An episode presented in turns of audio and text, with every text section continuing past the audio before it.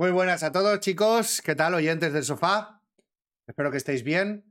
Eh, hoy hemos tenido un poquito de delay y aparte de delay mental, como siempre me ocurre, que me equivoco y mezclo las horas de España con las de Londres.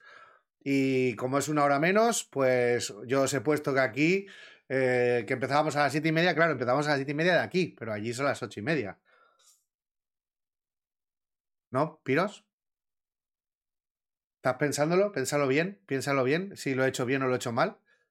Pero vamos, yo creo que hemos empezado en hora. De todas formas, después de, de hatear al hater, que tenemos por aquí, a nuestro hater, que lo queremos mucho, hoy se viene un programón que es eh, directamente algo que no estamos normados y acostumbrados a hablar eh, en lo que son las conversaciones que tenemos en referencia al fútbol y que es algo interesante.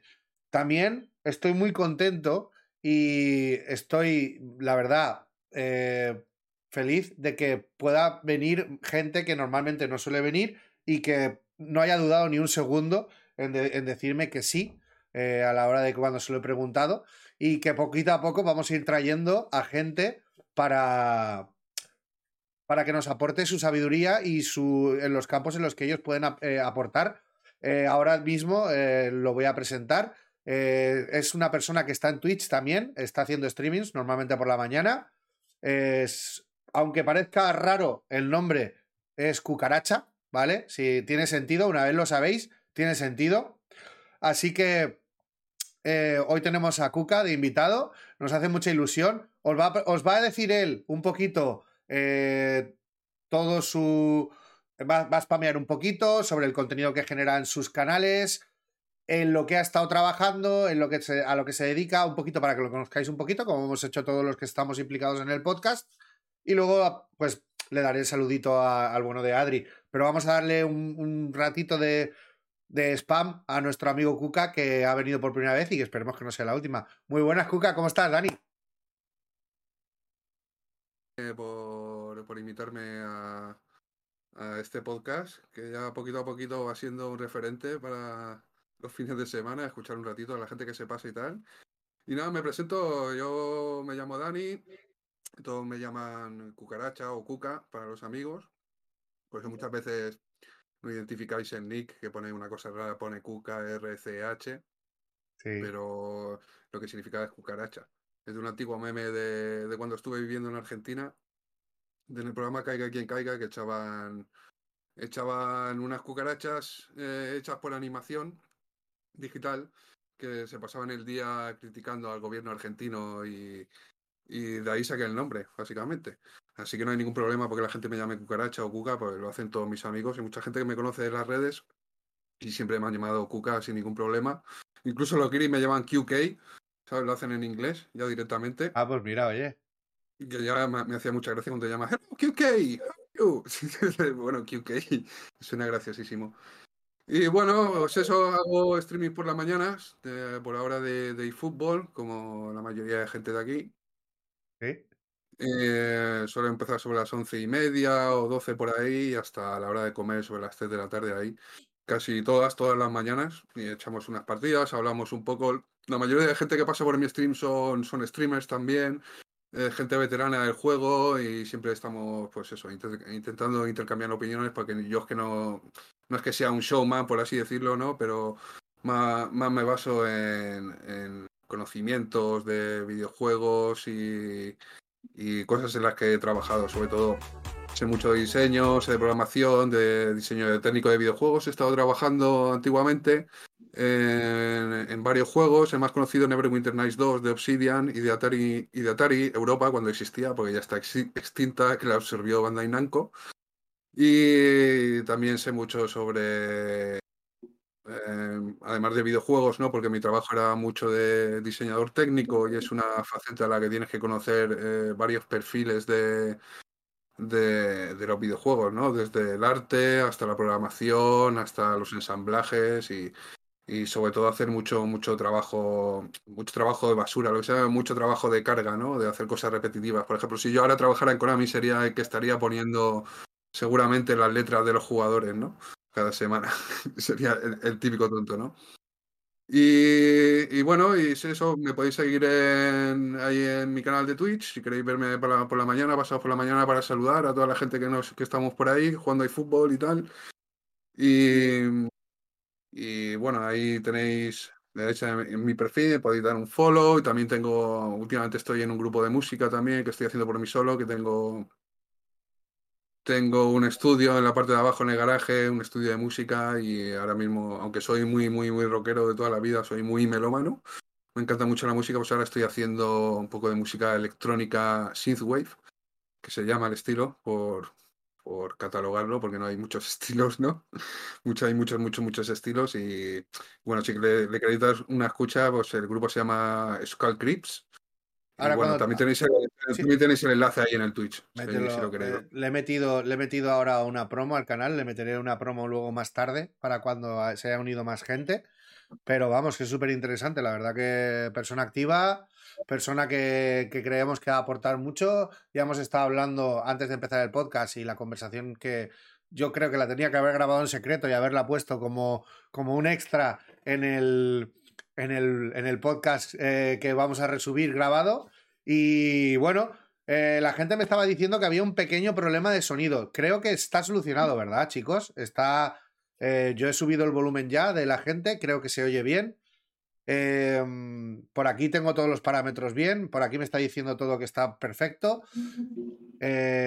Si me podéis decir qué, es lo contrario, decírmelo e intentaré arreglarlo. De todas formas, presentación súper completa. Muchas gracias por la pedazo de raid que nos acaba de hacer Sebi. Gracias a todos los que venís de parte de él. Un saludo.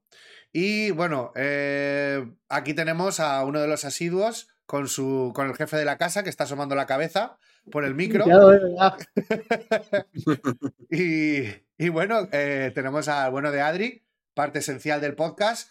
Y hoy yo, sinceramente, yo voy a estar aquí de adorno, voy a estar intentando poner la máxima información en pantalla con el navegador y tal y cual, pero los, real, los protagonistas reales hoy son Cucaracha y eh, Adrián, ¿vale? Porque son los que entienden, han estado teniendo una conversación en la cual yo, que no tengo ni puta idea de lo que estaban hablando, he entendido y quiero que entendáis que lo que vamos a tratar hoy es algo que os interesa a todos, ¿vale? Vamos a tratar cosas como son el tema de las conexiones, como son, vamos a tocar muy por encima el tema del handicap, vamos a tocar programación, teniendo aquí a un diseñador, vamos a tocar sobre todo eh, si implica el, el alto rango de definición a la hora de los muñecos, si eso también implica a la hora de compartir eh, información entre, entre, ordenadores, si eso puede también, o, por ejemplo, lo que nos está ocurriendo, que muchos dicen, no, es que cuando juego con gente de PlayStation 4, eh, a lo mejor tengo una, caída de, rendimiento de, la PlayStation 5 o la PlayStation 5 no rinde igual. Bueno, pues todas estas cosas las vamos a estar tratando. Es un programa que que implica eh, prestar atención y que cualquier duda que tengáis, escribirla en el chat, porque va a ser atendida por, por, los dos buenos eh, tertulianos que tenemos aquí hoy. Y bueno, yo voy a intentar recopilarlo todo y estar preguntando pues mis preguntas de bombero y mis cosas en la cabeza para que ellos me puedan ayudar un poquito. Sin más, chicos, vamos a empezar y, os digo, esto eh, no tiene otra. No tiene otra cabida que pues aportar un poquito de. de información y enriquecimiento a la hora de entender eh, lo que pasa en nuestro juego, más allá de jugar con un mando y, estar en un partido contra otra persona. Que básicamente es lo que buscamos, pero para los que nos gusta la saga y queremos aprender un poquito y queremos investigar un poquito sobre el tema, pues es una para pasar un buen rato y compartir un poco las opiniones y aprender un poquito de la gente que sabe. Gracias por la pedazo de rey que nos acaba de hacer Flaco, que ha estado por toda la tarde dándole caña por ahí. Eh, lo dicho, chicos, aprovecho ahora que vienen 13 personitas más. Tenemos un nuevo invitado, eh, es un conocido de, la comunidad, pero normalmente eh, no, no había participado en el podcast activamente. Hoy es su primer día aquí es Cucaracha, lo tenéis aquí arriba. Os voy a poner aquí su promo, ¿vale? Para que lo tengáis, las 13 personitas, hacerle un follow. Música rockera. programación, diseño y gameplays. Así que tenéis un pack bueno con el bueno de Kuka. Y lo dicho, vamos a darle caña. Eh, tenemos un vídeo bastante interesante. No sé si es con lo que querrías empezar, Adri. Como queráis. A ver, eh, todo esto viene, no sé si alguno de vosotros ya os habéis enterado por Twitter o por algunas, algunos sitios, que eh, existe un, un programita, ¿vale? No vamos a decir qué programita que es, y yo la verdad es que si alguno lo está utilizando, me gustaría decirle que fuese con cuidado. Es un programa que mide la latencia que vas a tener con el próximo oponente con el que te vas a enfrentar dentro del eFootball. ¿Vale? Es algo parecido a lo de las barritas, es más, cuando tú ves en pantalla las barritas de conexión, que todos sabemos que no acaba de funcionar del todo bien, porque hay veces que te salen cuatro y el juego no va bien.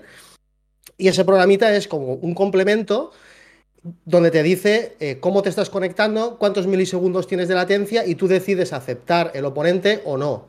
El FIFA ya lo tiene, el FIFA, por lo menos el año pasado, te decía cuántos milisegundos tenías eh, con el oponente con el que te ibas a enfrentar y tú decidías si te querías enfrentar o no. no. No es un programa que modifique nada, ningún jugador, no es un programa de hacker ni nada, pero la verdad es que estas últimas semanas está bastante eh, movidito por, por, por Twitter con eso, con ese programa, se han sacado bastantes cosas sobre, sobre, el tema de conexiones que nos trae de cabeza a todos, a mí sobre todo, y yo siempre al bueno de Caín le he estado insistiendo durante mucho tiempo, digo, tío, tráete a alguien que sea diseñador de videojuegos, alguien que pueda decirnos de verdad cómo narices funcionan las conexiones del eFootball y por qué hay veces que funciona tan mal el juego y por qué hay veces que los jugadores no responden o no, o no, o no, o parece que es que no sepamos jugar de un día, de un día para otro. Y hoy lo podemos, hoy lo podemos, lo podemos tener. Y si quieres empezar después de esta presentación, si quieres empezar con el vídeo, que en el vídeo se sacan conclusiones de una persona que ha utilizado ese programa. Perfecto, vale, pues le vamos a dar ahí un poquito de caña. Em, aquí tenéis el canal del bueno de, de, Flaco que nos ha hecho la raid, chicos.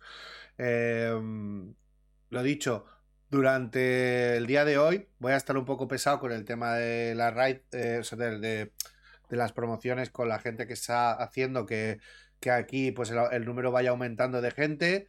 Eh, luego aparte, pues con Cuca, porque ha venido, porque mm, lo que digo, eh, la verdad estoy teniendo mucha suerte con la gente que está alrededor del podcast, porque cualquier persona a la que le he preguntado ha accedido totalmente Luego tengo a la gente que tengo alrededor del podcast también, que, em, por ejemplo, Adri, hoy eh, no sabía si iba a estar o no, al final sí que va a estar, hemos podido montarlo de una manera mucho más completa, si no hubiera sido casi un cara a cara de Cuca y mío, pero porque los demás integrantes tienen sus, sus cositas, ya sabéis que esto lo hacemos por amor al arte y por amor al juego, y os agradecemos mucho que estéis aquí, los que estáis, que estéis haciendo las raids para los que estabais jugando y nos habéis decidido mandar a la gente aquí. Esperemos que la gente que venga con vosotros se decida quedar porque es un tema muy interesante. Es un tema en el cual hemos tenido eh, que gastar tiempo para, para descubrir eh, temas como lo que acaba de decir Adri. Vamos a poner un vídeo que tengo yo por aquí ya preparado, que es el vídeo que está diciendo Adri, ¿vale? Para que eh, vosotros mismos lo veáis, yo lo voy a ir parando poco a poco, ¿vale? Para que vosotros tengáis eh, también eh, la capacidad de leerlo, ¿vale? Creo que lo vais a poder leer. Aquí tenéis. Vale, ¿y paras? Un momento. Vale. Vale, nada. esta persona que ha hecho este vídeo eh, empieza diciéndonos un poco los problemas que él ha llegado a encontrar en el juego, que son los, son los problemas que todos nosotros nos, hemos encontrado muchas veces, ¿no? Que siempre nos quejamos de esto. Que la respuesta del varón a los jugadores es más lenta, pases, los pases y los controles del varón son demorados, tardan más, los movimientos de los jugadores son muy pesados, eso sobre todo se ha notado siempre, no solo en este fútbol, sino en los anteriores PES también. Algunas veces los jugadores hacen cosas raras, ¿vale? Pasan del balón o, no, no, se mueven como toca, o en este fútbol que, que el jugador está muy cerca y, tú vas con el emparejamiento y no te corta la pelota. Eh, hay veces que hay, te tiran lagazos, que es cuando el juego se detiene y luego avanza más rápido, que este año esto ha pasado. Y algo que también nos quejamos mucho de que hay veces que el equipo del oponente le sale todo, sus jugadores van volando, lo cortan todo, lo pasan todo, siempre llegan antes a todo, siempre tienen más rebotes, siempre y los tuyos parece, bueno, pues parece que hayas empezado a jugar hoy, ¿vale? Esto es un poco, creo yo, que los problemas que todos eh, encontramos eh, en este videojuego otras cosas, porque también hay muchas más locuras, por ejemplo, que aparezcan ovnis en el campo de juego, que rebote todo mal, y, esas cosas que la gente a veces también se inventa, ¿no? Para darle un poco más de, moda a, los propios fallos de, del eFootball, que son muchos, por no decir bastantes, ¿no? Sí, yo siempre digo cuando, cuando hay rebotes que van, que tienen dueño, yo lo digo, que hay rebotes que tienen dueño, que es parte de la programación del juego. Me da la sensación a mí esa. Y hay veces que digo, mira, este es Jedi, porque coño, pilla el rebote o pilla el portero y se la da, es que se la da directa hacia el otro delantero, que dice, si hay tres defensas míos y solo hay un tío y el pase va directo, digo, pues este es Jedi, ha utilizado el poder de la, de la fuerza y la, pelota, y la pelota ha ido para el directa. Exacto. Bueno, hay que remarcar un poquito que por, la fuente de la fuente que ha conseguido Adri y gracias a la cual pues hemos intentado hacer un programa hoy para coger un poquito a la gente que esté interesada con el tema, que, la difusión de, esta, de este programita y esta noticia eh, fue, fue por parte de Miquele, que para agradecérselo. Eh, tiene, también eh, pues ah, hemos decidido no poner el nombre del programa ni nada para no eh, poner en... Estaba saliéndome la palabra en inglés, in trouble. Eh, para no poner en problemas a la gente eh, que se descargue el juego el, el, programa y quiera ya utilizarlo porque es un tema muy serio, pero bueno, que sepáis que, bueno, pues entre una de las personas que siempre está diciendo y comentando todas las cositas así interesantes que podéis ver, uno de ellos es Miquele, que está activo en Twitter. Y que si no le importa, pues que meta su. aquí su.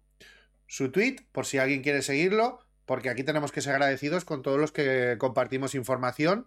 Y, bueno, pues a nosotros nos puede, nos puede también eh, servir para, para, conseguir información de programas. Y. Sí, no, eh, ya sé que Twitch ya no estás haciendo. Ahí tenéis el, ahí tenéis el Twitter de Miquele, lo ha puesto en el chat. Y lo dicho, simplemente era agradecer eso, lo, he estado leyendo y, la verdad es que, pues eso, que si la comunidad comparte, pues la comunidad crece. Entonces, gracias Miquele y nada, perdona que te haya cortado, Adri. No, no, tranquilo, yo ya he terminado con, con esto lo descubrí. Sí, no, lo descubrí gracias a él, me metí.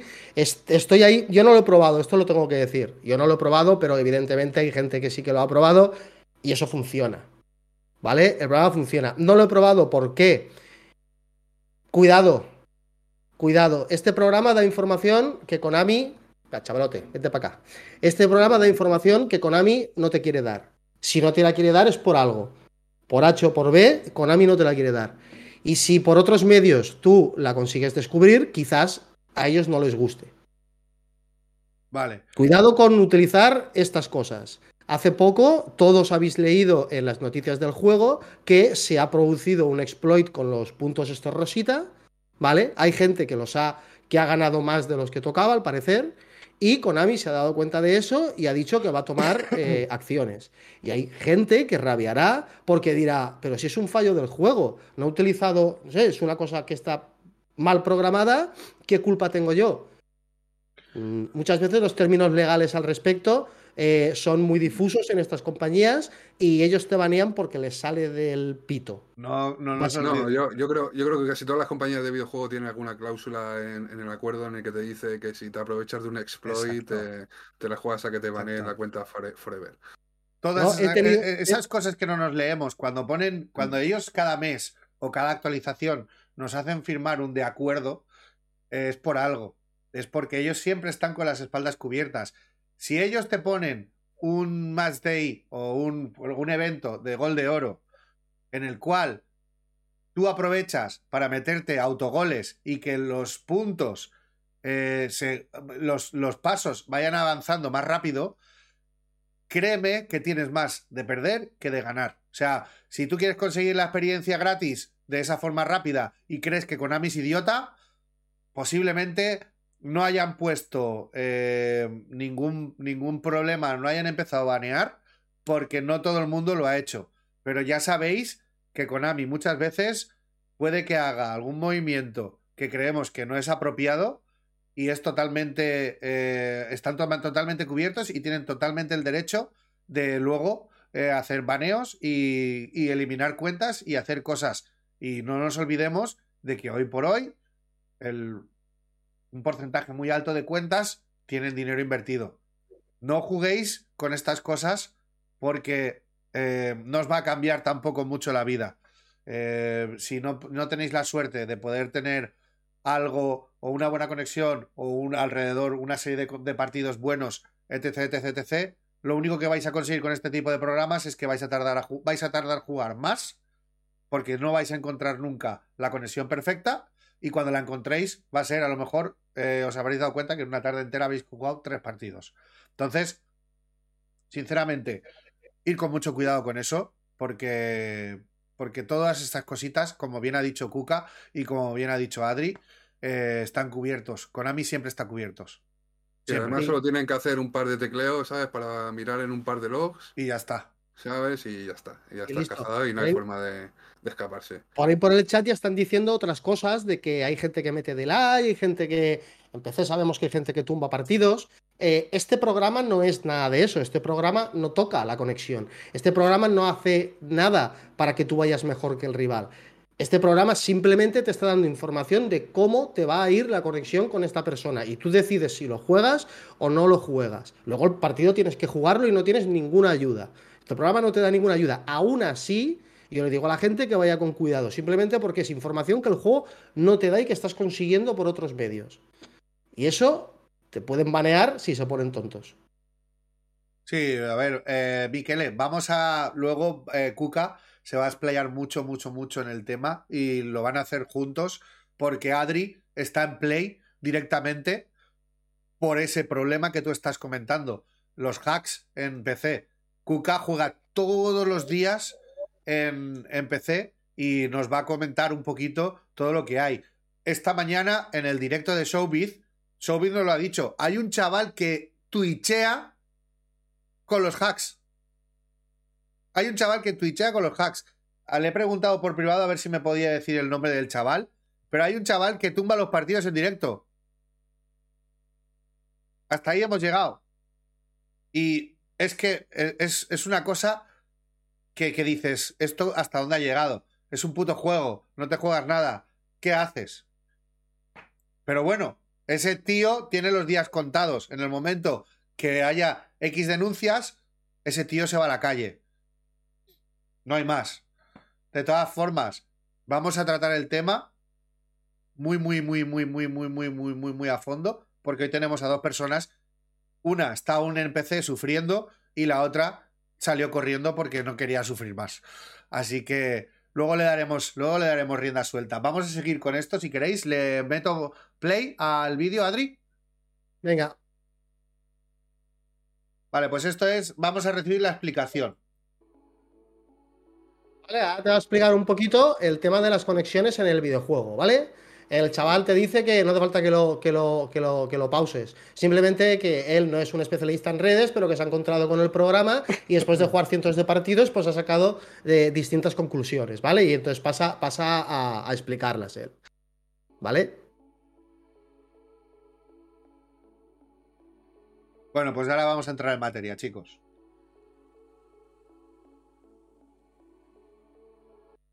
¿Vale? Para aquí.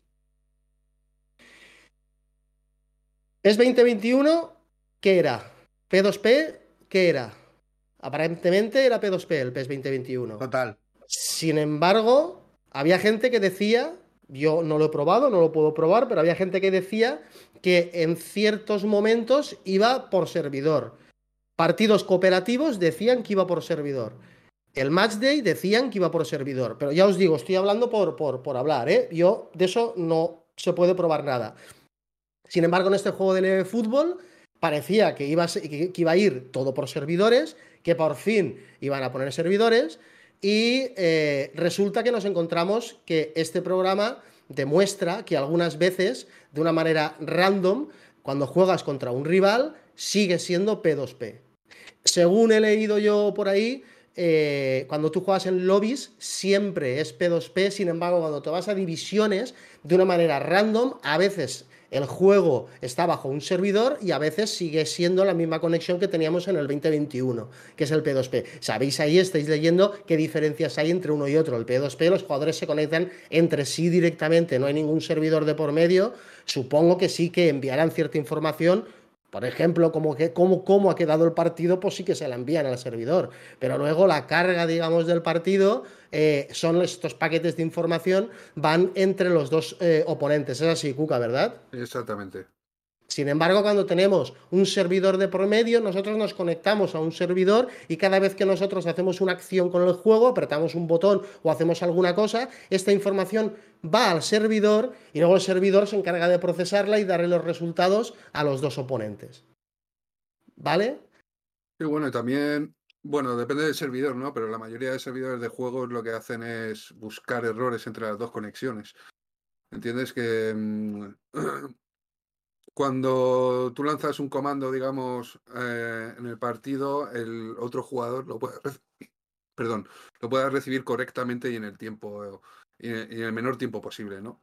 Es además, además es como un director, ¿no? De, de la conexión. Cosa que el peer-to-peer no lo suele hacer. El peer-to-peer va de un punto a otro y pase lo que pase, ¿vale? Sin embargo, el servidor sí que puede identificar errores que pueda pasar entre, entre los dos diferentes puntos. Por ejemplo, que uno tenga, por ejemplo, que uno tenga más jitter, más jitter que el otro. Exactamente.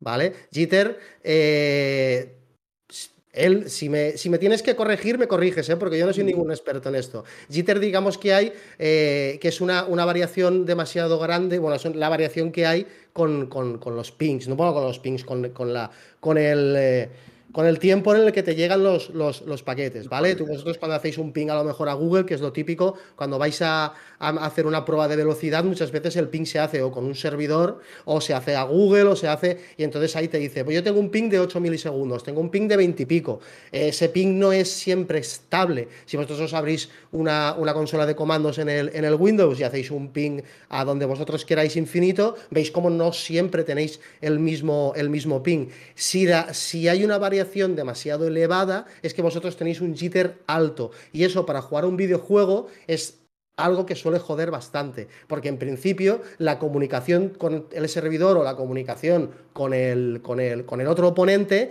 debería de ser lo más estable posible y que el envío de paquetes siempre eh, dure lo mismo. El Wi-Fi, por ejemplo, lo que nos está haciendo es que el jitter sea bastante más elevado, ¿verdad, Kuka? La gente que juega con Wi-Fi. Sí, pero además de por otras cosas, además de que puede haber interferencias por el wifi, siempre te va a quedar problemas. Y también lo, de lo que nos has comentado, por ejemplo, en un PC, tener un procesador muy pequeño para el juego o tener una gráfica muy pequeña para el juego puede crear ese, ese jitter también. ¿Podríamos decir que ese es el caso que puede ocurrir cuando intentamos jugar ante PlayStation 4 y PlayStation 5? Puede ser, pero eso debería estar medido ya. O sea, porque están partiendo de, del mismo editor de videojuegos, o sea, el Unreal Engine, que creo que es Unreal Engine, ¿no? El eFootball. Eh, de momento creo que seguimos con el... Con el Unreal Engine, ¿no? Sí. no, con el, el, Unreal estamos... No, el Unreal eh, iba, iba, a ser una especie de híbrido entre el Fox Giant y el, y el Unreal este año. Y el salto al Unreal 5 iba a ser, porque ahora era, creo que Unreal 4 con.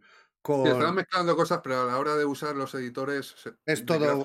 seguramente será uno en concreto, ¿vale? aprovechando, aprovechando que te tenemos aquí, ¿tú mm. crees que vamos a notar eh, cuando metan de verdad el juego en el Unreal 5? Porque yo he visto, bueno, todo el mundo ha visto esa famosa presentación con Messi, y luego hemos visto el vídeo de, si tú te metes y te interesas por el Unreal 5, esa imagen de esta aventura en la, eh, con la chica en la cueva, que las, las iluminaciones, la, los efectos, todo es un espectáculo. ¿Tú crees que, que ese salto va a ser plasmado en el fútbol? No. No, totalmente no, porque lo que estamos viendo en eFootball es, es un port, es un port del, de Pro Evolution Soccer 2016, pero totalmente. O sea, es que no hay ningún cambio. Simplemente cogieron el motor gráfico del 2016, lo destriparon de todo y lo transformaron en eFootball. O sea que ya todo, todas las cosas gráficas y, y todas las animaciones y todo lo que está hecho ya está hecho. O sea, es muy difícil que ahora se, se cambien de, de, motor, digamos, o evolucionen a otro motor un poco más alto, porque esto es un Real Engine, lo quieras o no. Sí. Y, notamos algún cambio. Es que además está. El eFootball actualmente está muy mal optimizado. Todos los que sabemos, los que los que streameamos en PC, nos damos cuenta de que el eFootball, cuando están eh, en las transiciones, en las repeticiones y todo eso, la GPU te puede llegar eh, con, con, todos los settings en alto, te puede llegar un 90%, 98%, ¿vale? Eso es una barbaridad. Yo estoy hablando que tengo una, una 2000, vale, que no es de, la, de las más altas, de las gráficas de gama más altas que hay todavía, pero una 2060 RTX 12 GB. Sí. Y estamos hablando de un port del 2016, un Pro Evolution 2016 transformado en eFootball, que te está consumiendo el 90% de la gráfica, macho. O sea, a mí me da mucho miedo que diga, no, vamos a meter mejoras gráficas. Espérate, no, lo que tenéis que hacer es optimizar el juego, ¿vale? Eso es lo que nos estuvo... Optimizar el juego porque ahí hay unos tirones gráficos que son brutales. Y yo ahora mismo estoy intentando siempre jugar, cosa que en consola no se puede hacer, con los gráficos lo más mínimo posible, a excepción de postprocesamiento y a excepción de, de la calidad de césped, porque me gusta ver la calidad de césped bien. Todo lo demás yo creo que son algoritmos gráficos que están muy mal hechos, muy mal hechos. El de redes, el de camisetas, o sea, todos, no es que estén mal hechos, es que consumen una barbaridad, consumen una, un, una barbaridad. Y tú te pones con el OBS y con el eFootball al máximo, y como no tengas un buen cacharro, no tengas una buena GPU, no tengas un buen procesador, una buena memoria, se te va a ver lagueado el stream. Y eso lo saben todos los streamers de eFootball de PC. Así que si me dices que estamos esperando a que y Fútbol Konami haga mejoras, yo creo que no. Yo creo que vamos a seguir con la misma gráfica y ojalá que metan optimizaciones gráficas, que es lo que realmente necesita el juego. Y esas optimizaciones gráficas quizá funcionen para la gente que está jugando en PlayStation 4, que no note tanta diferencia con una PlayStation 5. De hecho, he estado jugando este fin de semana, este, el, el lunes me fui a casa de mi hermano y me dijo, que es mucho mayor, mucho más mayor que yo, y me dijo, mira, estoy jugando al fútbol este que tú juegas. Y digo, anda. Y, de jugarlo en su PlayStation 4, ¿sabes? Lo noté bastante diferente a cómo es en PC en cuanto a a, al movimiento de los jugadores, a las físicas, ¿vale? Al, a la velocidad de, de cambio, la, la, respuesta de los mandos, por decirlo así, a, al de PC, ¿vale? Y supongo que también habrá un, un, pequeño cambio, un pequeño cambio que eso es como acostumbrarse, como coger un coche nuevo, ¿no? En dos días te acostumbras. Sí. Pero sí que sí que hay un cambio ahí pequeñito que van a tener que pulir, además que esté todo, es que todos los juegos de versiones de, de, de, de consola y de PC tienen que estar en el mismo editor. Simplemente tiene que ser darle a exportar. Exportar en PC, exportar el PS4, exportar Xbox y exportar el PS5, ¿vale? O sea, en verdad no tienen que hacer nada más, porque el mundo de los videojuegos, de los editores de videojuegos ya funciona así. Es simplemente darle, tener el videojuego hecho y con la, con la tecnología que hay hoy en día, simplemente tienes que dar un botón exportar en la plataforma que quieras y a funcionar, ¿vale? Y yo creo que se está retrasando mucho el crossplay, porque yo para mí el crossplay es muy, necesario, es muy necesario si queréis lo, lo, hablamos luego. Sí, sí, lo tenemos que hablar. Pero, vamos. pero tienen que dar, yo creo que si van a meter alguna mejora gráfica va a ser eso, un acondicionamiento gráfico para que si haya un crossplay eh, no notemos una diferencia abismal, ¿vale? Entre las diferentes versiones del juego. Entonces, una cosa que has dicho que la gente tiene que tener clara, Cuca, es que no estamos con el eFootball ante un juego hecho desde cero, como ellos nos dijeron. No, no, no, no, para, nada. para nada. Estoy segurísimo. Porque yo me acuerdo de jugar al PES 2016, que lo estuve jugando un par de semanas, porque sabes que siempre le he pegado muchos videojuegos, a unos a otros y tal. Y de eso que jugué un poco 2016, ¿no? Y lo recuerdo perfectamente cuando fui al eFootball. De hecho, cuando fui, vi el eFootball dije, vaya, si esto es como el PES 21, porque el, el PES 20 y el PES 21 no lo jugué, ¿vale? Pero sí que vi vídeos de cómo eran los gráficos, de cómo eran las animaciones y eran muy diferentes, ¿no? Y al volver al eFootball decir, esto es PES 2016. Es lo mismo, es lo mismo. No hay nada, no, no, es, no es el PES 20 y el PES 21, no lo es. Es, es una versión de hace 5 o 6 años. Y eso también se ha hecho en otros videojuegos, ¿vale? En otros videojuegos también se. Otros videojuegos con mucho renombre se ha hecho eso y se sigue haciendo y es. En FIFA. Pues eso, en FIFA ocurrió el año pasado. En FIFA, FIFA, por ejemplo, es un claro ejemplo que siempre van a estar reciclando. Y otros juegos que se sacan a lo mejor free to play también pasa muchísimo. Sabéis que han sacado muchos juegos que han triunfado en, móvil, pero luego se han puesto en PC. Y, simplemente ha sido reciclar, reciclar en el mismo, en el mismo, o, un paquete de, un paquete de, creación de videojuegos diferente, un poquito, pues si estabas en un Real 3, pasarlo al 4, etcétera, cosas así, o si estabas en Unity 2.1, pues pasarlo a Unity 3.0, meterle las 4 o 5 mejoritas ahí que han puesto los creadores del propio entorno gráfico y, y a tirar para adelante. Y ya ah, está. Yo eh, me gustaría lanzaros una pregunta a los dos. Eh, a Adri más o menos ya le he preguntado varias veces, pero no he tenido la oportunidad de preguntártela a ti, Dani. Yo estoy convencido de que lo que fue el juego, esta beta que sacaron, que fue una innovación total en comandos, en cualquier otra cosa, yo pienso que esta, esta versión fue un intento de coexionar todo, pero como centro el móvil. ¿Tú crees que es lo que ellos pretendían? Porque los gráficos estaban mucho más cercanos a la calidad del móvil que a la calidad de. a la calidad de lo que es el.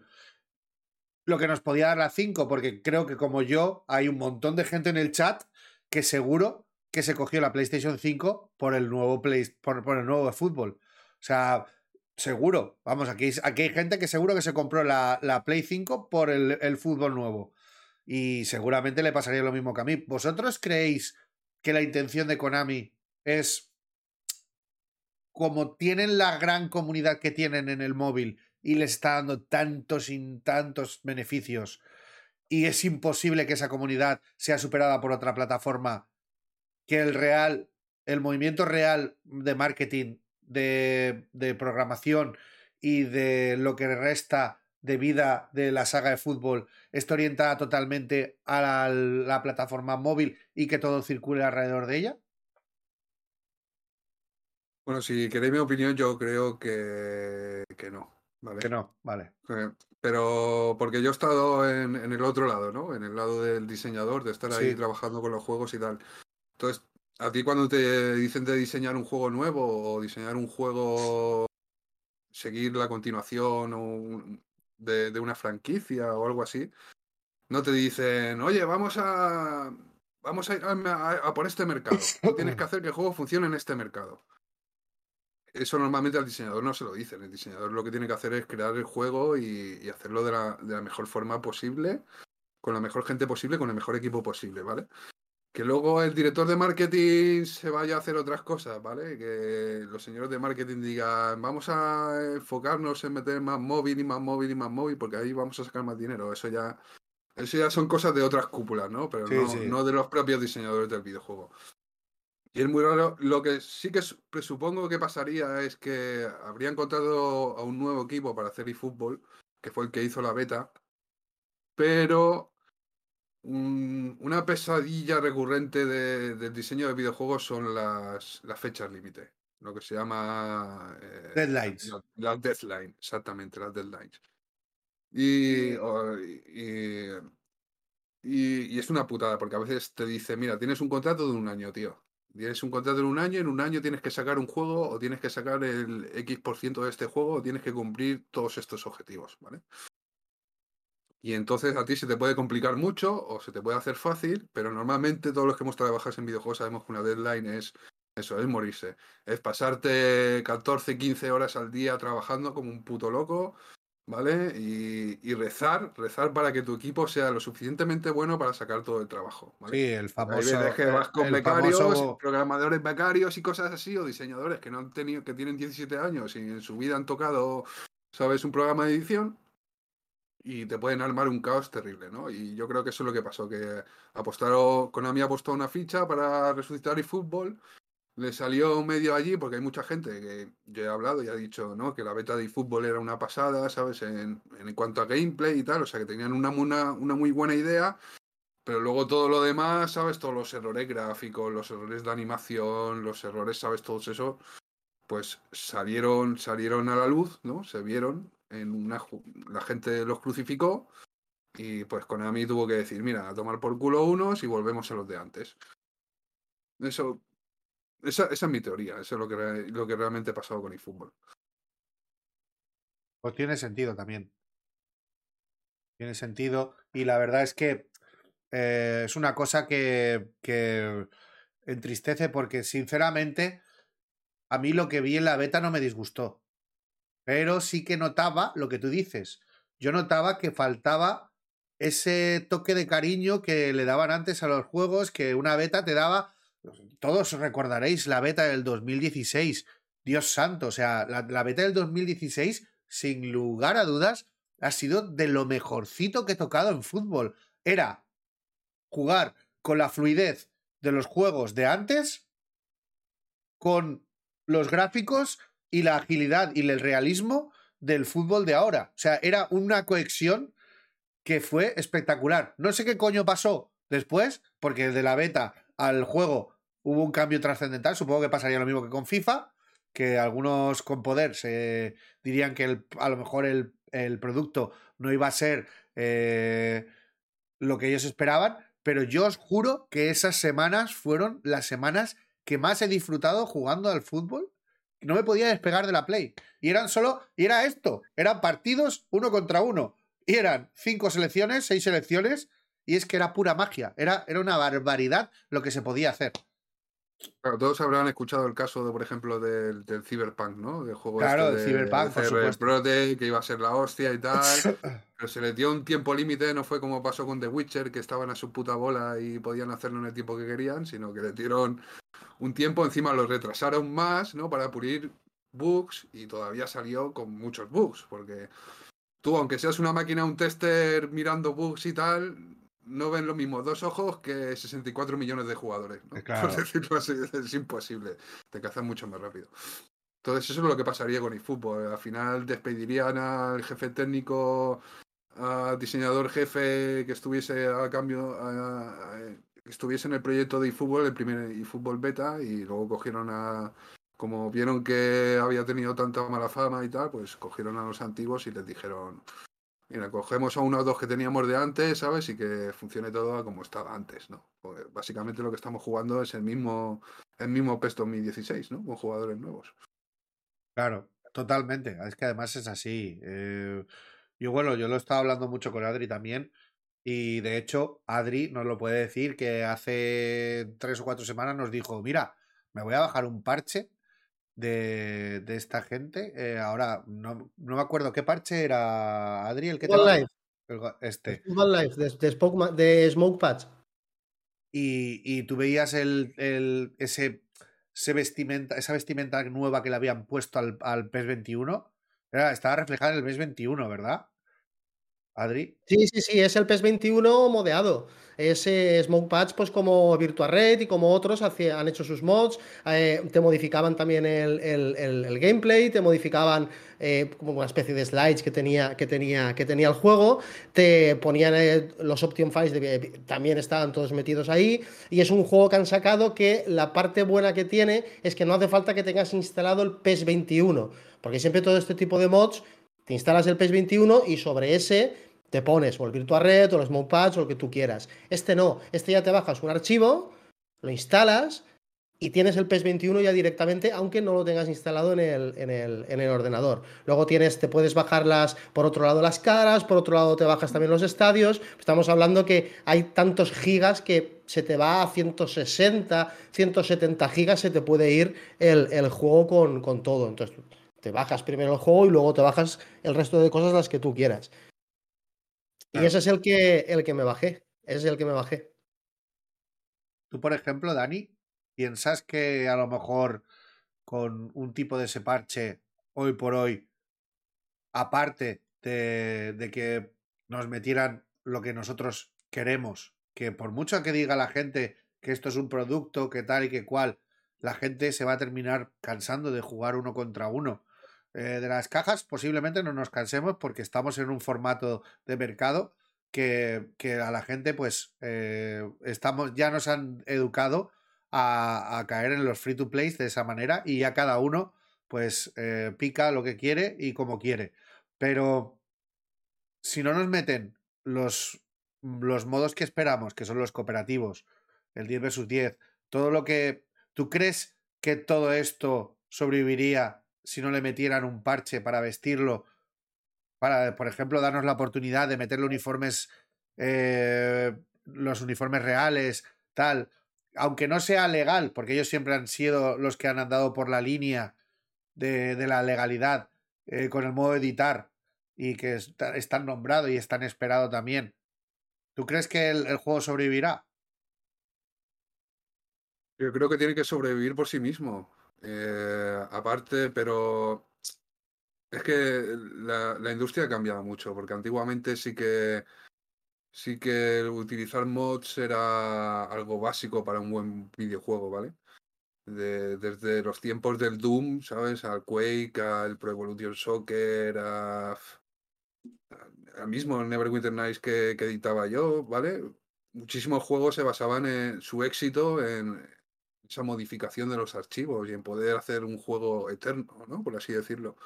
Pero hoy en día, desde la salida de los juegos gratuitos, desde el explote, digamos así, de los juegos gratuitos a partir de League of Legends y de, y de Fortnite, que los dos introdujeron los micropagos sin ser pay to win, por así, eso lo hizo League of Legends, que, que en un principio metía skins, y se forró a base de vender skins de muñequitos, simplemente, simplemente apariencia, nada más. Y luego Fortnite eh, introduzco, introdu, introdució el, el, el, pase de batalla, ¿no? El, Sí. En el que todos sabemos que simplemente por cinco pavos podemos aprovechar el juego y sacar unos cosméticos, ¿no? Básicos. Entonces, ¿qué pasa? Que como la industria ha cambiado tanto y el fútbol ya está metida en esta industria, porque es un free to play, por así decirlo, ¿vale? Que habrá gente que diga que no, que es un pay to win, pay to fast o lo que sea, ¿vale? Pero vamos a embarcarnos dentro de este free to play. Pues no creo que meta modos de edición más allá. Yo no creo que no, porque si no, eh, directamente Konami no ganaría dinero. Si Konami no te puede vender las camisetas, como han hecho en, en, el Mundial, que nos han, metido, nos han metido las camisetas de Brasil, la camiseta de Argentina, las, del 90, las de los años 90, o, o, en los otros packs ¿no? del Manchester, creo que venía también camiseta del Manchester, sí. etcétera, etcétera. Y todos los jugadores esos, si tú te pones a editar jugadores y a editar camisetas, ¿de dónde va a sacar Konami el dinero para seguir adelante? No, no lo va a sacar. Lo más conveniente para Konami es no sacar ningún tipo de modo de edición, a no ser que sea algo muy, muy básico, tipo le puedes cambiar las zapatillas al jugador. Y ya está, ¿vale? Nada de ponerte... Además es que costaría servidores, porque si tú empiezas a poner contenido contenido custom para subir, por ejemplo, al Steam Workshop, ¿no? Por, por decir una plataforma donde se sube contenido de mods para muchos otros juegos a través de Steam. Sí. Y uno se pone, se pone a subir camisetas, camisetas, camisetas, y si no lo hace por Steam Workshop, eso cuesta dinero para servidores. Todos esos archivos que tú lo estás subiendo a una nube, esa nube cuesta dinero también. Y Konami, por supuesto, no se va a poner a, a ahora a, regalarnos más dinero, además de que no nos regalan ni 50 monedas a la semana, ¿vale? No, no, no, no, no nos va a poner eso para perder dinero, obviamente. A mí, esa, esa, es mi opinión. El tema de los regalos también es una cosa que me está preocupando bastante porque yo pensaba que, bueno, las monedas era imposible, que nos regalaran una cantidad eh, decente de monedas. Siempre lo estuvieron haciendo, nos han estado educando a, que, a asimilar lo que iba a ser el fútbol eh, año tras año desde el 2018, creo, con el, con el, con el My Club, con el My Club de diciembre. Ese es exactamente lo que es ahora el, el eFootball, pero con otro nombre. y sin el modo editar y sin el modo cooperativo, que es mucho más recortado. Pero lo que me está preocupando muchísimo, y es algo que realmente eh, debería de preocuparnos bastante, es que solo con los pases de partido tenemos la oportunidad de poder renovar a jugadores. Y va a cumplir un año el juego. Y hay jugadores que no, no van a repetirse porque son jugadores especiales.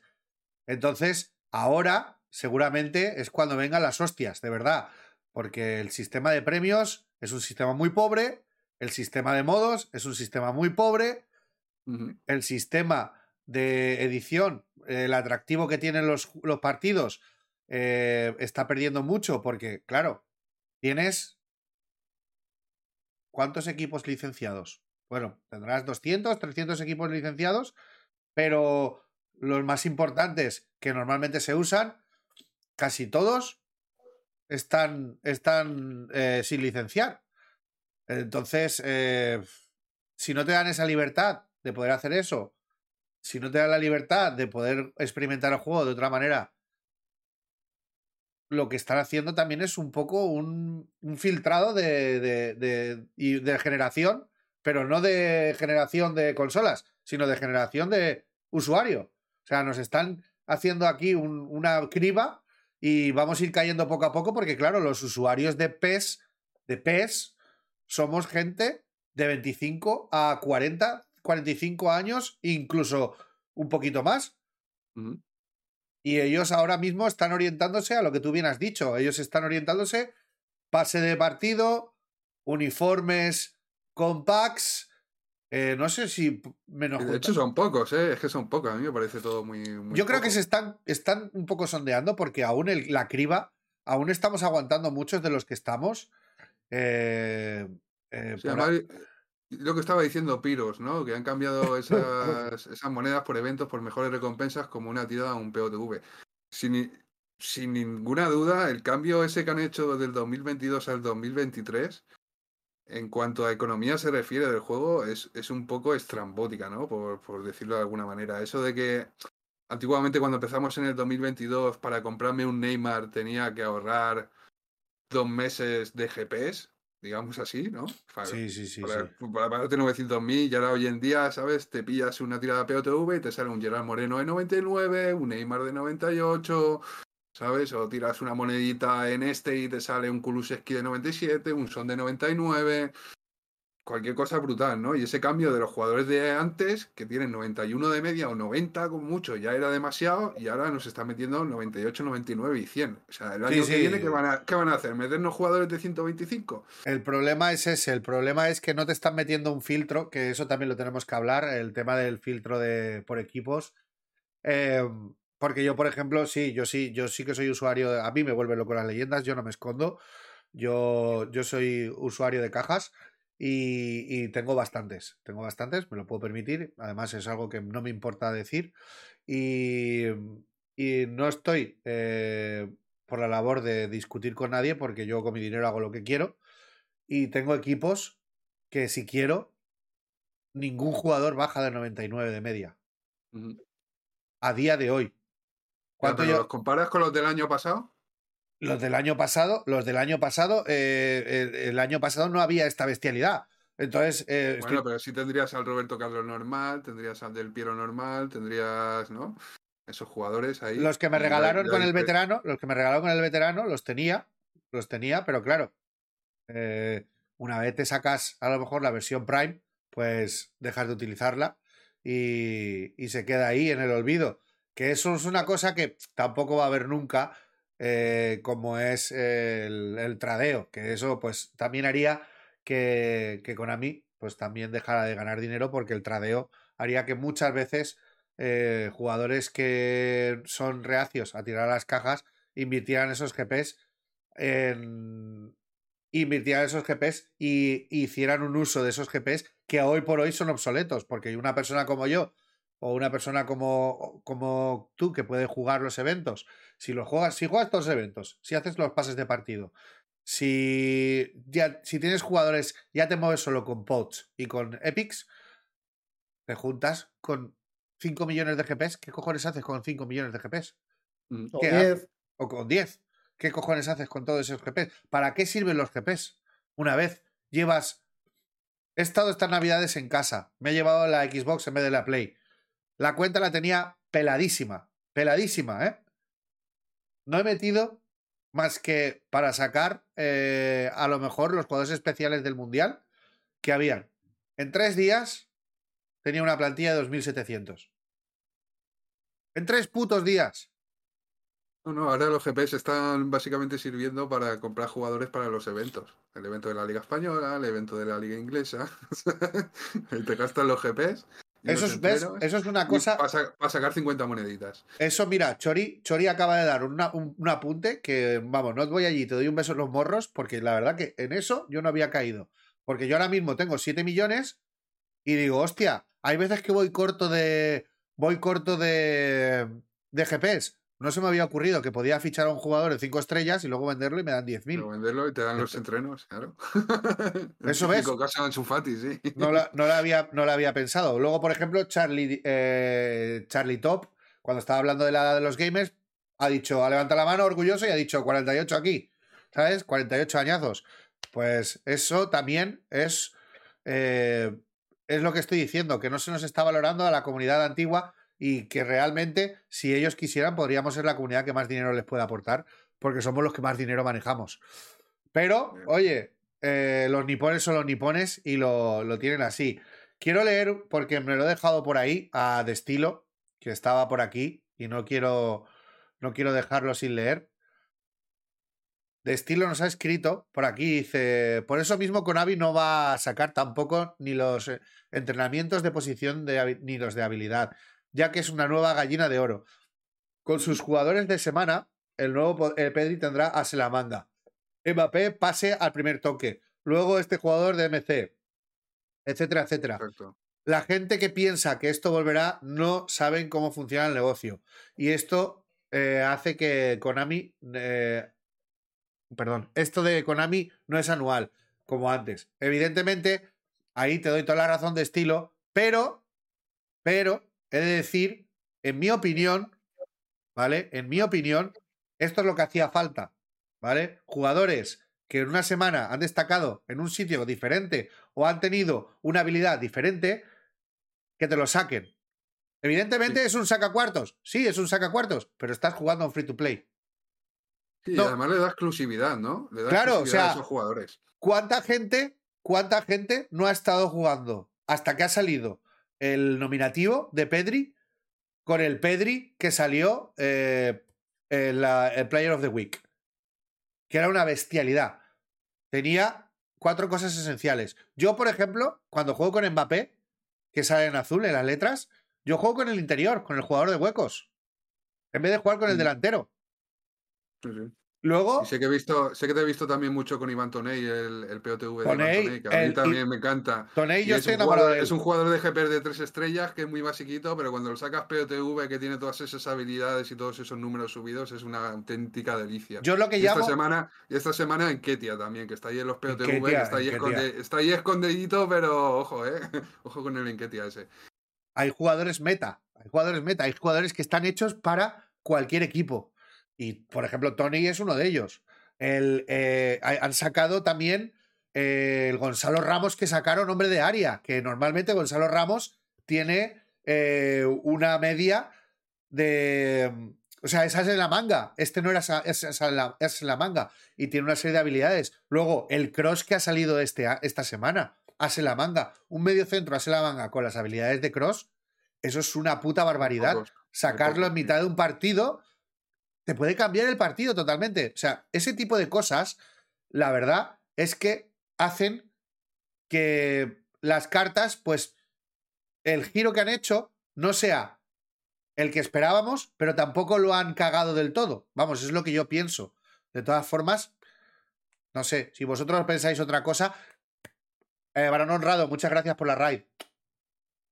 No, estoy. Bueno, estamos, estamos hablando del, del eFootball. Estamos por aquí haciendo el podcast con el bueno de Cuca y con el bueno de Adri. Eh, estamos hablando sobre las conexiones de PES. Ahora nos hemos extendido un poquito sobre las cartas. Pero vamos, estamos tocando un poquito lo que es el intra-game. Y, y nada, te agradezco mucho que hayas hecho una raid. y que toda la gente que está que viene contigo, pues que sea bienvenida. Eh, ¿Alguno de vosotros quiere decir algo sobre las cartas? Y si no, seguimos con el. No, seguimos ya, que veo a Adrián ahí un poco callado ya. sí, sí, el pobre, el pobre está ya. Me han preguntado tres veces. lo, tengo, lo tengo ya asumido cuando, cuando caí, cuando Jorge se pone a hablar de alguna cosa que le emociona y que le gusta. Él es, es. Vamos. Seguimos, seguimos. Perdona, perdona, Adri. Tú llámame la atención, coño. Méteme ahí una señal o algo que tenías al pobre Ludus preocupado. Dice, oye, eh, Adri está vivo. Me lo ha preguntado tres veces. escucha, yo también quiero que hable de Cuca, que es la primera vez que viene. Entonces yo lo estoy dejando. Sí, sí, sí, sí, no, además que, oye, que de 10, ¿eh? La verdad que parece que haya venido eh, las anteriores versiones. Eso está muy bien, la verdad. Vamos a darle. Mira, fíjate, aquí hay una cosa Seguimos con el vídeo. Pásalo un momentito. Hay una cosa que yo no quiero, no quiero ahondar demasiado, pero me comentan que cuando, cuando estás jugando eh, con un servidor, hay veces que están utilizando TCP y veces que están utilizando UDP. Cuca, normalmente en los videojuegos se utiliza UDP, ¿verdad? Sí. Bueno, depende. depende. Pero ya os digo, no quiero ahondar en esto, simplemente quedaos con que eh, hay dos tipos de conexiones. Cuando vais a jugar un partido en, divisiones, de una manera aleatoria, parece ser, hay veces que te toca jugarlo en P2P y veces que te toca jugarlo con un, con un servidor de por, de por medio. Ahora sí, dale, dale para adelante. Le damos para adelante. Con el servidor Mike siempre es UDP.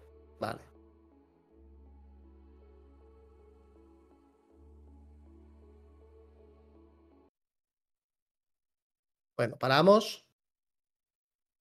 Cuando le toca jugar P2P, eso es como se jugaba antes, en el PES 2021. ¿Vale? ¿Qué pros tiene eh, meter una conexión cuando te toca jugar contra una persona y que sea el partido P2P? ¿Qué pros tiene? Pues tiene el pro de que si los dos oponentes están relativamente cerca, sin embargo un servidor está lejos, te va a venir mejor utilizar el P2P porque los paquetes van a tardar menos en llegar al, oponente. ¿Vale? Eso de los pros que tiene de jugar, de jugar con este peer-to-peer. La contra depende muchísimo de la, de la, calidad de conexión de los jugadores. Cuando hay un servidor de por medio, el servidor actúa como de, como de juez.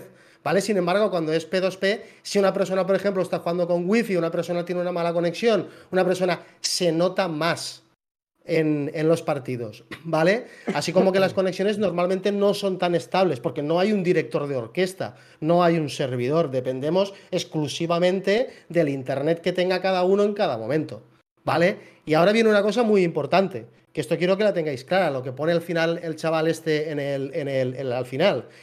Si un jugador tiene una mala conexión, ambos jugadores se verán afectados. Esto lo he escuchado yo muchas veces. Muchas veces, sobre todo de gente o pro player o de gente que casi, casi, casi es, pro player, los he escuchado decir, el juego me va mal, pero me quedo con que, el, con que si a mí me va mal, al rival también le va a ir mal por narices. Esto es así con peer-to-peer. Sin embargo, y Cuca, dime si esto es así, con servidor esto no tiene por qué ser así. A uno le puede ir mejor que al otro. Puede ser, puede ser. Depende de la conexión de cada uno, ¿vale? Depende de la conexión. Yo creo que las contras es eso de que depende de la conexión, de la calidad de conexión de los jugadores, eso en servidores también puede pasar, obviamente. Lo que pasa es que, claro, depende del tipo de servidor, se puede, se puede, eh, se puede arreglar más o menos, ¿vale? Pero en una, en una conexión peer-to-peer, sí, por supuesto, el, el mejor pro es, es que uno conecta con el otro y si los dos tienen una muy buena conexión, que es lo que deberíamos tener la mayoría de las personas que viven en ciudades o cerca de ciudades, porque también he vivido en sitios donde el internet ha sido muy pequeño, sabes si te vas a un pueblo no vas a tener el mismo internet o, o vives en la montaña perdido no vas a tener internet o vives yo que sé en la selva del Salvador, pues pues igualmente puede que no tengas una buena conexión, ¿no? Pero si en ambos casos, es que una cosa que tiene que entender la gente que, que, que, no, que mucha gente habla por hablar, ¿no? Y decir como que te meto lag en las partidas, vamos a ver. O sea, el, el rango de conexión, la velocidad de la conexión entre uno y otro jugador es de apenas, los datos que se mandan por segundo son apenas, suelen ser de entre 20 kilobytes y 40 kilobytes. O sea, es nada, son 40 letras de un texto, ¿vale? Lo que se, manda, lo que se manda por segundo de una conexión a otra. Ah, que, no se piense la gente que, estás, que no se piense la gente que, que estás enviando la pantalla renderizada, que no estás enviando. Exactamente, simplemente estás enviando comandos. Se están enviando comandos. Y, y es el comando que dice, le has dado para arriba, le has dado al botón de pasar, le has dado al botón de chutar, le has dado al otro botón, ¿vale? Y tus jugadores están aquí, aquí, aquí, aquí, aquí, aquí, ¿vale? Y eso se manda por segundo. Entonces está mandando tal. Entonces cuando la gente dice, me está creando lag, no te está creando lag esa persona, porque a lo mejor ese tío tiene una conexión de 600 megas, por decir un número, ¿no? 600 megas hasta 20 kilobytes, pues anda, si puedes meter ahí kilobytes, macho, dentro de esos 600 megas, ¿entiendes? Sí. Entonces, hay mucha gente que, bueno, que, dice lo contrario, ¿no? Se me, se me crea lag de repente. De repente, a ver, a no ser que el tío esté tirando del cable o, o tenga un, un microondas, ¿sabes? Al, al, lado del wifi y tal, ¿sabes? Que ese es el problema normalmente que la gente juega por wifi pues la conexión no tiene por qué cambiar. A no ser también que te esté metiendo un ataque de dos, pero eso ya es otra historia a la que vamos a hablar luego, ¿no? De, sí, sí, de los hacks. De los ataques, de los hacks. Bueno, tenéis por aquí. Eh, acaba de entrar el, bueno de Showbiz, que lo he estado nombrando antes, que ha entrado para saludar. Un saludo grande, Showbiz. Y, y la verdad es que mm, eh, ahora nos dirá si esto, si, eh, si puede salir el nombre del, del, hombre que estaba haciendo los hacks en directo. Dice que es para reírse de la gente y crearles lags y que se vayan. Pero dentro de todo esto, ya os digo que mm, el, el P2P, yo creo que, que también, si está confirmado que es, yo lo he estado comentando y os lo he estado preguntando. Yo estoy jugando a la Liga PES He jugado de local, me ha ido de una manera, he jugado de, he jugado de visitante y me ha ido de otra. Eh, que podríamos rebatirlo, podemos estar haciendo las cosas, pero según esta explicación, todo lo que me ha pasado a mí tiene una coherencia y tiene una, una explicación bastante coherente de por qué, ah, pues eh, dependiendo de quién sea, eh, la subida de, de, tú, tienes, tú puedes tener 600 megas asimétricos pero en realidad la subida sea muy alta y la bajada sea muy, muy, o, la, la, subida sea muy, muy corta y la, y la bajada sea muy alta. Aquí, por ejemplo, en Londres, yo tengo un giga, ¿vale? Tengo un giga de conexión, pero tengo un giga de conexión de bajada. De subida tengo 50 megas, 100 megas, depende. Y normalmente es lo que estáis diciendo vosotros, no se necesita tanto para, para jugar. No, se necesita nada. Tú, incluso con una conexión pequeña, mientras vaya estable, ¿sabes? Aunque tengas un modem de 128K, de aquellos que utilizamos en el año 1998, ¿sabes? Tú vas a poder jugar online perfectamente. Hombre, bajar parches es un poco difícil, ¿no? Pero jugar, vas a poder jugar perfectamente si la conexión va estable. ¿Vale? Para problema. Muchas gracias por la raid y cuídate mucho. Ya sabes que aquí en el sofá tienes sitio. Perdona que te he cortado, Dani. Nada, el problema, el problema es el de siempre, el problema es la distancia, ¿vale? Eh, sí. Si estamos jugando con un jugador que vive en Latinoamérica, un español con un europeo con un latinoamericano, la distancia, la distancia influye porque estamos mandando señales a la velocidad de la luz y la velocidad de la luz pues no es infinita, ¿no? Es finita, tiene una velocidad exacta y con un compañero que juega en España vas a jugar a 40 milisegundos, que es lo que tarda. No, no es lo que tarda de, de, tu PC al otro, sino es lo que tarda de tu PC de llegar a tu servidor de tu proveedor de, de, de ISP, ¿sabes? Tu Telefónica, tu Yastel, tu Orange, lo que sea. Y de ese servidor al otro servidor y de ese servidor al cliente, ¿vale? Entonces ahí hay un tiempo de velocidad. Si, si tú estás jugando con un latinoamericano, obviamente está a tantos kilómetros, es imposible que un juego te vaya a menos de 100 de ping, por ahí. Sí, 100 de ping más o menos. Pues normalmente con Norteamérica sueles tener 140 de ping por ahí, pues en Latinoamérica, pues por ahí 100, 120 de ping. Y eso es algo insalvable, eso es algo que... Mira, lo estás diciendo por aquí por el chat, que por ejemplo, eh, Don Alonso con mala sombra en el, en el evento que ha ocurrido eh, de entregados PES. Ha sido, por ejemplo, un, un, ejemplo claro de que la distancia pues tiene que ver. Yo, una cosa que he notado también, muchas veces viviendo en Londres como vivo y pues queriendo jugar con españoles, yo he terminado por ponerme la región de Inglaterra para poder jugar partidos sin tener que estampar un mando por cada sesión. Eh, ahora, ahora pasaremos a lo de los servidores, porque ahí nos vamos a dar un poco la explicación de lo que realmente está influyendo. Pasa, a los servidores, vemos los dos tipos y luego hablamos. Vale. Paso por esto y bueno, aquí, hemos quedado, aquí hemos quedado que la conexión entre dos pares, la conexión peer-to-peer, pues directamente te estás enviando paquetes directo hacia, hacia tu oponente, ¿vale? Ya, esté, ya estés tú en Madrid y el otro en Barcelona, o esté uno en Madrid y en, otro, y en el otro Italia, los paquetes digamos que van directos.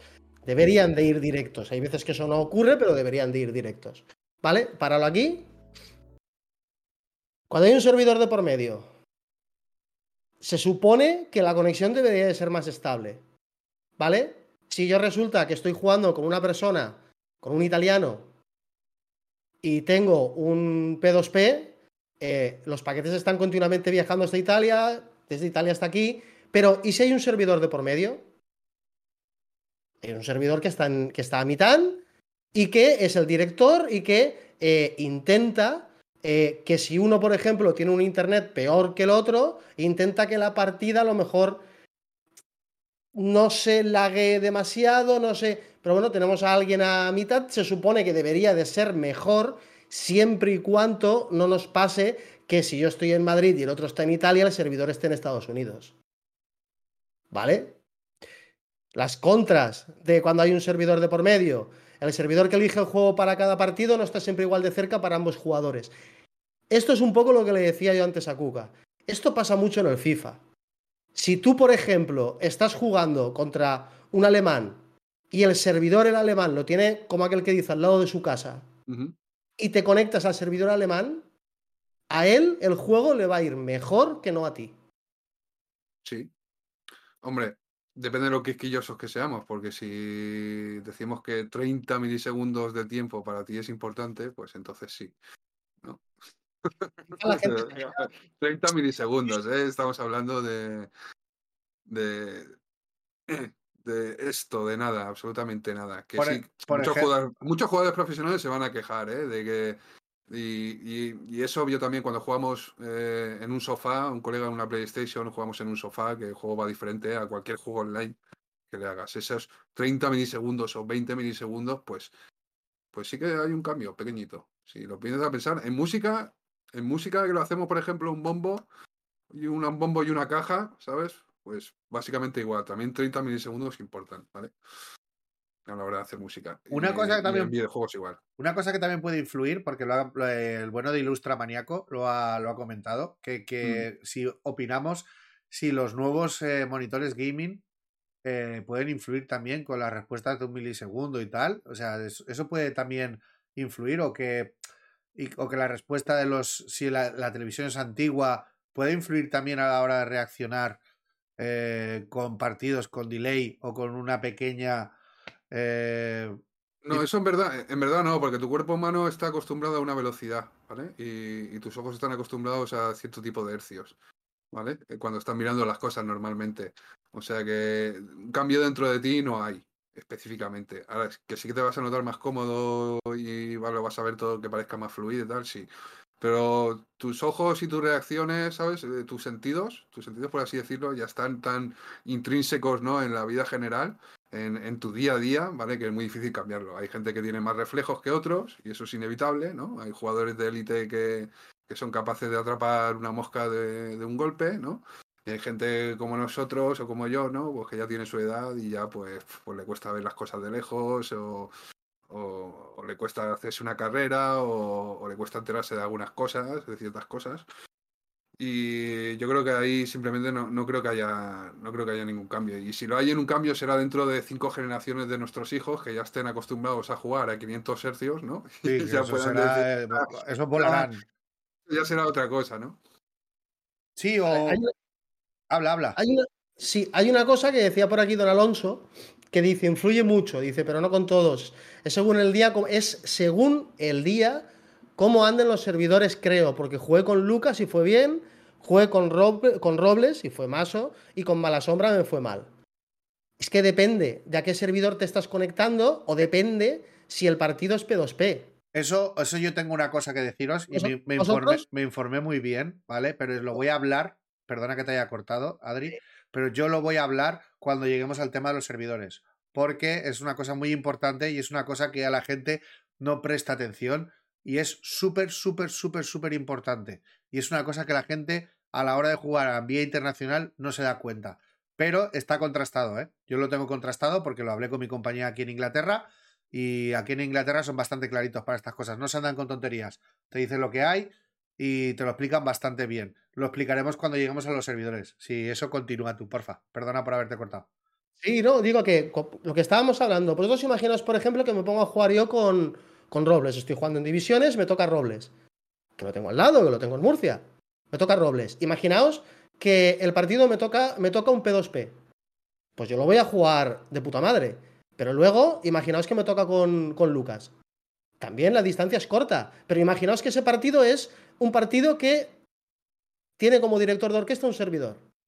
Imaginaos que ese servidor, por lo que sea, están los servidores que tenemos cercanos, están eh, colapsados, están cualquier cosa, y nos toca jugar un partido que estamos a tiro de piedra él y yo, y nos toca jugar el partido bajo un servidor que está en Estados Unidos. La diferencia de cómo veo yo el partido eh, de cuando he jugado antes con Robles a cuando juego ahora con Lucas se tiene que notar. Se tiene que notar esa diferencia de jugar de una manera o jugar de otra. La conclusión que voy a sacar, que es la conclusión que sacáis muchísimos y por favor, por favor dejad de, de sacarla. La conclusión que saco es que Lucas es un laguero. Es la conclusión que está, que está sacando muchísima gente. Y esto no es así. El videojuego adolece mucho de, del tema de, de, de, conexiones. Luego, la siguiente, digamos que la siguiente pantalla, hay algo que no sé si todo el mundo, todo el mundo sabe, y es algo donde sí que quiero que Kuka hable bastante, que lo hemos hablado antes en el, en el backstage. Si la pasas. Voy, voy, estoy en ello.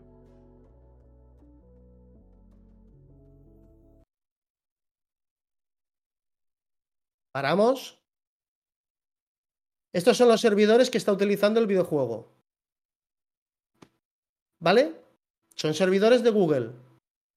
Google tiene un servicio para, eh, para empresas que, tienen, que crean sus videojuegos para ellos alojar los, los, eh, sus, sus, videojuegos. El tema de los servidores de, de los videojuegos los puede subcontratar a Google, igual que Amazon también tiene.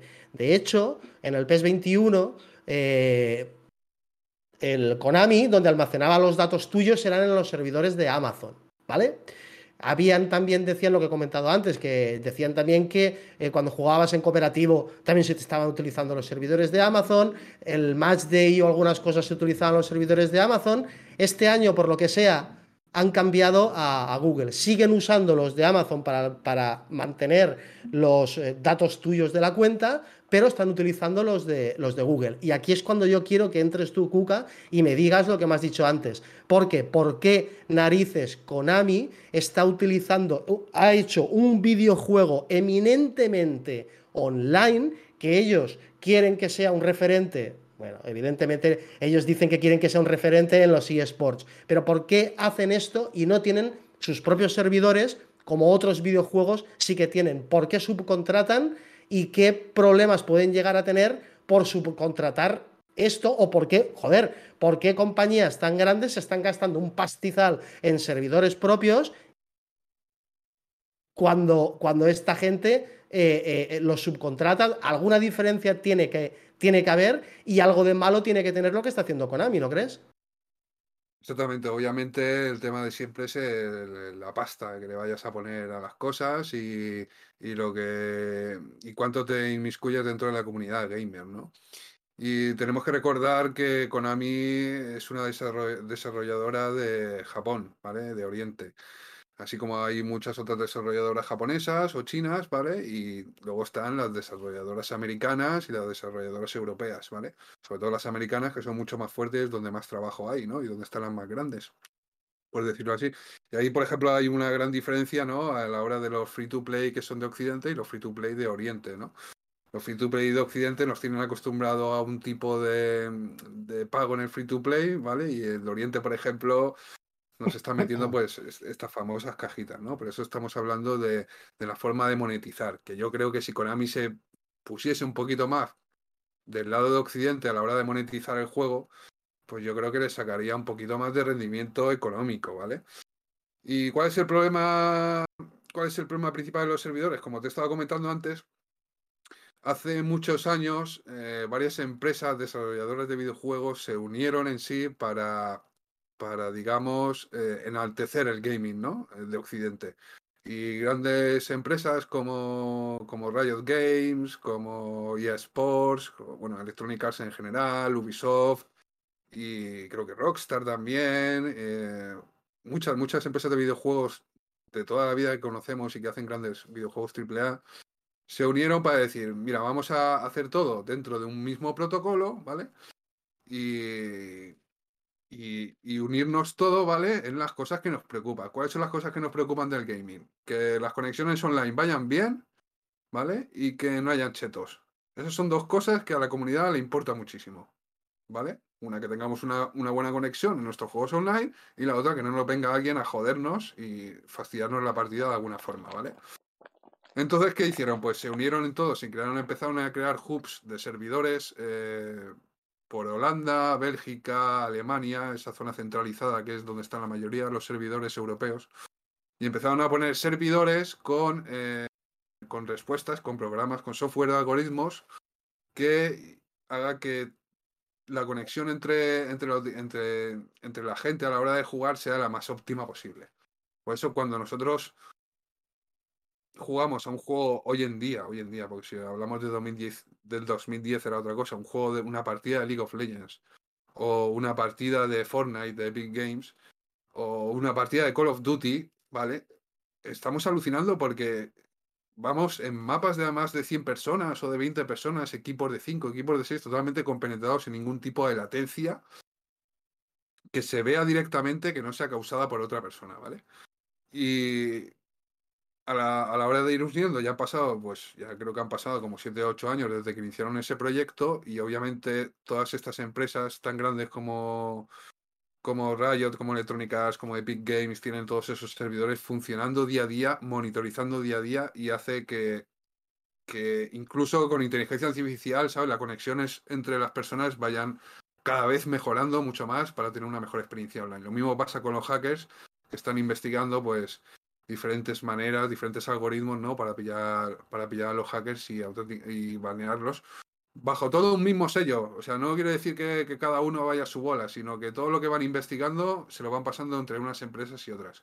¿Qué pasa aquí? Que Konami está a la otra punta del mundo. Konami es Konami, lleva sus 30 años de historia haciendo videojuegos, con sus franquicias de las que no se quiere mover, que son pues el Silent Hill, el Castlevania y obviamente el eFootball, ¿no? El Pro Evolution Soccer, que lo hemos jugado yo desde, desde los tiempos de, de Pachín, cuando tenía 16 años y jugaba al Super Nintendo ya estaba, ya estaba el jueguito este de Marras.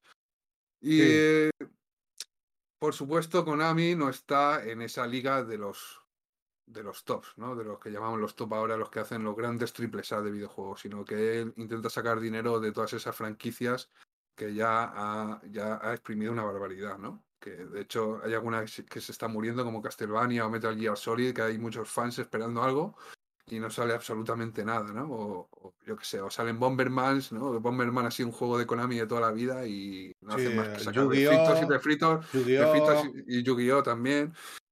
Y no intentan más que sacar refritos y refritos, ¿no? Para intentar sobrevivir. ¿Qué pasa? Que lo que han hecho es, pues eso, comprar lo que se llaman servidores, servidores baratos. ¿Y cuáles son los servidores más baratos? Pues eso, pues los servidores de Amazon para albergar bases de datos y los servidores de Google para hacer una conexión. ¿Qué pasa? Que esos servidores de Google no tienen la misma calidad y el mismo software, ¿vale? Que los que estamos usando en, juegos de más renombre. Como, como, los que he dicho antes, ¿no? Como el Fortnite, como un Call of Duty, como un League of Legends, ¿vale? ¿Esas son las conexiones ISP? ¿O, no, el ISP es Internet Service Provider. El, ISP es eh, tu Vodafone, tu Orange, tu, tu Telefónica. Vale, porque es que eso es de lo que yo quería hablar. Porque mm, Vale, ahí estamos hablando de otra cosa, el ISP. Eso es otra ese Es el problema, sí, ese es el problema que, podemos tener muchas veces mientras jugamos fútbol, ¿vale? Imaginemos que vamos a jugar Adrián y yo un partido, ¿vale? Y los dos estamos eh, con un- la ISP de Telefónica, ¿vale? La misma los dos, la misma, la misma velocidad y la misma latencia, los dos estamos perfectos, además vivimos cerca, porque los dos somos valencianos, y todo de puta madre, todo funciona de puta madre, no debería haber ningún problema, pero nos meten en un servidor, ¿vale? Y nos meten en un servidor, vamos a decir, me da igual la parte del mundo, ¿no? nos meten en un servidor de Bélgica. Los dos deberíamos de tener una media de unos 40 milisegundos de ping, ¿vale? Pero de repente a mí el juego me va de puto culo. Y digamos que lanzo una, una herramienta de latencia y me dice que tengo 200, 200 de ping, 200 de latencia, 200 milisegundos de latencia. ¿Y qué ha pasado? Y a lo mejor a Adrián le va bien. Pues ahí está el problema del enrutamiento. Que lo que ha hecho nuestra compañía, nuestra ISP, que se llama el Internet Service Provider, es que nos ha dado una mala ruta hacia nuestro, nuestro servidor que está en Bélgica. ¿Vale? Digamos que en vez de decir, pues mira, ha ido desde tu casa a Madrid y de Madrid a Bélgica, pues en verdad lo que ha hecho tu ISP ha sido mandarte a Madrid, de Madrid te ha mandado a Casablanca, de Casablanca te ha mandado a Argel, luego te ha pasado por Estambul y luego de Estambul te ha mandado a Bélgica. ¿Vale? Y entonces todo ese recorrido que te está haciendo la ISP que está mal hecho, ¿vale? Pues te causa un ping brutal. Y eso es lo que muchos servidores de estos, de los que estado hablando de las grandes compañías, pues sabes, lanzan un algoritmo de inteligencia artificial que re- reconoce cuál es la mejor ruta para que te lleve a tu servidor. Estos servidores de Google, pues todavía no están muy, muy afianzados con todas las ISPs del mundo, todos los, todos los que ofrecen Internet. Yo lo digo por, yo lo digo por eso. Lo digo porque cuando yo me informé sobre todo el tema este, cuando yo me informé sobre mm, qué ocurría, yo estaba desesperado. Yo, yo estaba en mi casa. Anteriormente, eh, cuando, cuando yo estaba en Londres, en un principio, yo compartía casa con gente. Y bueno, pues eh, me desesperaba porque dependiendo, mucha gente lo sabe que cuando tú tienes una familia en casa y la gente pues ve sus streams, otro tiene un ordenador puesto, el otro tal, pues eso puede influir también un poco en lo que es la experiencia del juego, pero eh, había semanas, pues que claro, al ser todos extranjeros, pues muchos se iban a casa y yo me quedaba en casa solo, abs- abs- absolutamente solo, y había contra determinados países, porque antes sí que te salía el país en el cual tú podías ver contra quién estabas jugando o, o qué podías estar haciendo. Y eh, una chica muy amable de la empresa en la que yo estaba anteriormente me explicó que eh, hay distintos contratos con distintos proveedores de distintas zonas de, internacionales. ¿Qué ocurre? Pues tú, cuando te vas a otro país, pues seguro que os habrá pasado a todos, os habréis fijado, cuando os vais a, por ejemplo, a mí me pasa, cuando yo cojo con Pepefon, que tengo en España, y me vengo aquí a Londres, directamente, en vez de, en vez de salirme Pepefon arriba, me sale Vodafone. ¿Por qué? Porque el ISP de, de Pepefon con, con el con este, con. Joder, con Vodafone es. Eh, con Londres es Vodafone. ¿Qué quiere decir esto? Bueno, pues yo tenía un problema muy grave con los italianos, con los griegos y con los. eh, y con los turcos que tuvieran una empresa determinada. Ahora no me acuerdo de la empresa. Pero al tener ellos esa conexión y yo tener un- eh, la conexión mía con TalkTalk, Talk, que era una empresa que yo tenía antes contratada, eh, los ISP hacían la ruta, la peor ruta. Pero en mí, en mí, en Tal Talk. En ellos no, en ellos tenían una conexión directa y ellos tenían una, mucha, una fluidez eh, extremadamente exagerada junto con lo, claro, determinadamente tú no podías hacer nada, no puedes hacer absolutamente nada porque tu empresa tiene un, no tiene un trato con la empresa de ese país, entonces las conexiones, dependiendo de los tratos que tenían, y eso tampoco la gente se da cuenta de que a la hora de jugar a nivel internacional puede ocurrir. Pero es que también puede ocurrir a, nivel, inter- a, nivel nacional. Que es una cosa que la gente no, no lo nota tanto porque está más. Pero hay empresas que entre ellas, cuando tienen una, un peer-to-peer, no tienen la misma conexión que cuando, cuando, estás trabajando con otro tipo de empresa. Evidentemente las más grandes no van a tener tantos problemas, pero eso, el ISP también es algo muy importante. Exactamente, hay que desconfiar mucho de cuando te vienen estos, estos proveedores de servicios de internet, ¿sabes? Que te dicen, no, te ofrecemos por 30 euros un tal, una conexión súper chuli toda la pesca, pero a lo mejor pues es una subcontrata de una empresa pequeña que sí te lo ofrece más barato, pero luego a la hora de la calidad técnica entre servidores, pues no es lo mismo que las grandes, ni de coña. Eso. vosotros también pensad, pensad... Bueno, perdona, perdona. No, no, no. Sí, sí, así. Yo era eso. No, yo que- quería el apunte ese porque me informé y me estuve informando sobre el tema. Y mi, mi problema real era que la empresa que yo utilizaba tenía una serie de problemas con unas determinadas empresas. Problemas de enrutamiento, exactamente, que es lo que estaba diciendo. Es como cuando tú coges el GPS, le pones una calle y te manda a hacer cinco vueltas. Pues básicamente lo mismo, porque el GPS todavía no está preparado, no está súper actualizado, ¿no? Para hacer esos cambios, pues le pasa igual a las empresas y el enrutamiento de, de las conexiones de Internet. Le pasa exactamente lo mismo, que hay veces que te lleva al punto exacto en el camino más corto y otras veces que te va a hacer dar una vuelta que alucinas. Y eso se, al final se traduce en lag. Vosotros pensad, tened en cuenta, yo por ejemplo en mi casa tengo Orange contratado con fibra, si yo juego contra una persona de Turquía, por ejemplo, Orange, entiendo que a mí no me ha tirado un cable desde mi casa, han ido los de Orange y, el, y han tirado un cable desde mi casa hasta Turquía. Entiendo que esto pasará por otras ISPs. ¿vale? No es Orange la única que controla esto. Pasará por otras ISPs, algunas de mejor calidad, otras de peor. Es lo que dice Caín, que luego tú también tienes que tener unas. eh, eh, tienes que tener unos contratos con otras, con otras compañías para que lleguen tus paquetes. Vamos a ver. eh, a veces una cosa que yo quería, que yo quería comentar aquí. ¿vale? Para terminar con esto de los, de los servidores, es lo que muchas veces también he escuchado, de que cómo puede ser que el videojuego un día me funcione bien y todos mis jugadores vayan volando y al día siguiente, que esto lo hemos hablado antes en el backstage, y al día siguiente parece que yo no sepa jugar. Pensad que el enrutamiento, que, es, que ha dicho Kuka, no todos los días es el mismo. No Ni todos de, los días. ni de hecho en todos los partidos, a lo mejor. ¿sabes? A lo mejor te cambia de un partido a otro, sí. Pensad que hay muchas compañías de por medio, pensad que hay cambios, pensad que en algún momento eh, los, los, los enrutadores intentan ser dinámicos y cuando ven que hay un problema de un cuello de botella en alguna zona envían los paquetes hacia otra. ¿Vale?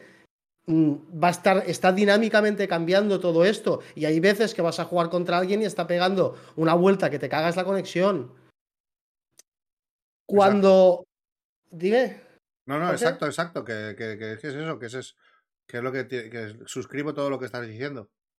Si tú, por ejemplo, un día resulta que te conectas al juego y el juego te mete dentro de un servidor que está relativamente cercano, tu experiencia va a ser buena. Pero si tú dejas el juego y al cabo de un par de días te metes y resulta que ese servidor está colapsado o lo que sea y eh, fútbol te mete en otro servidor que está bastante más lejano, un partido detrás de otro, la calidad va a ser nefasta, ¿verdad, Cuca?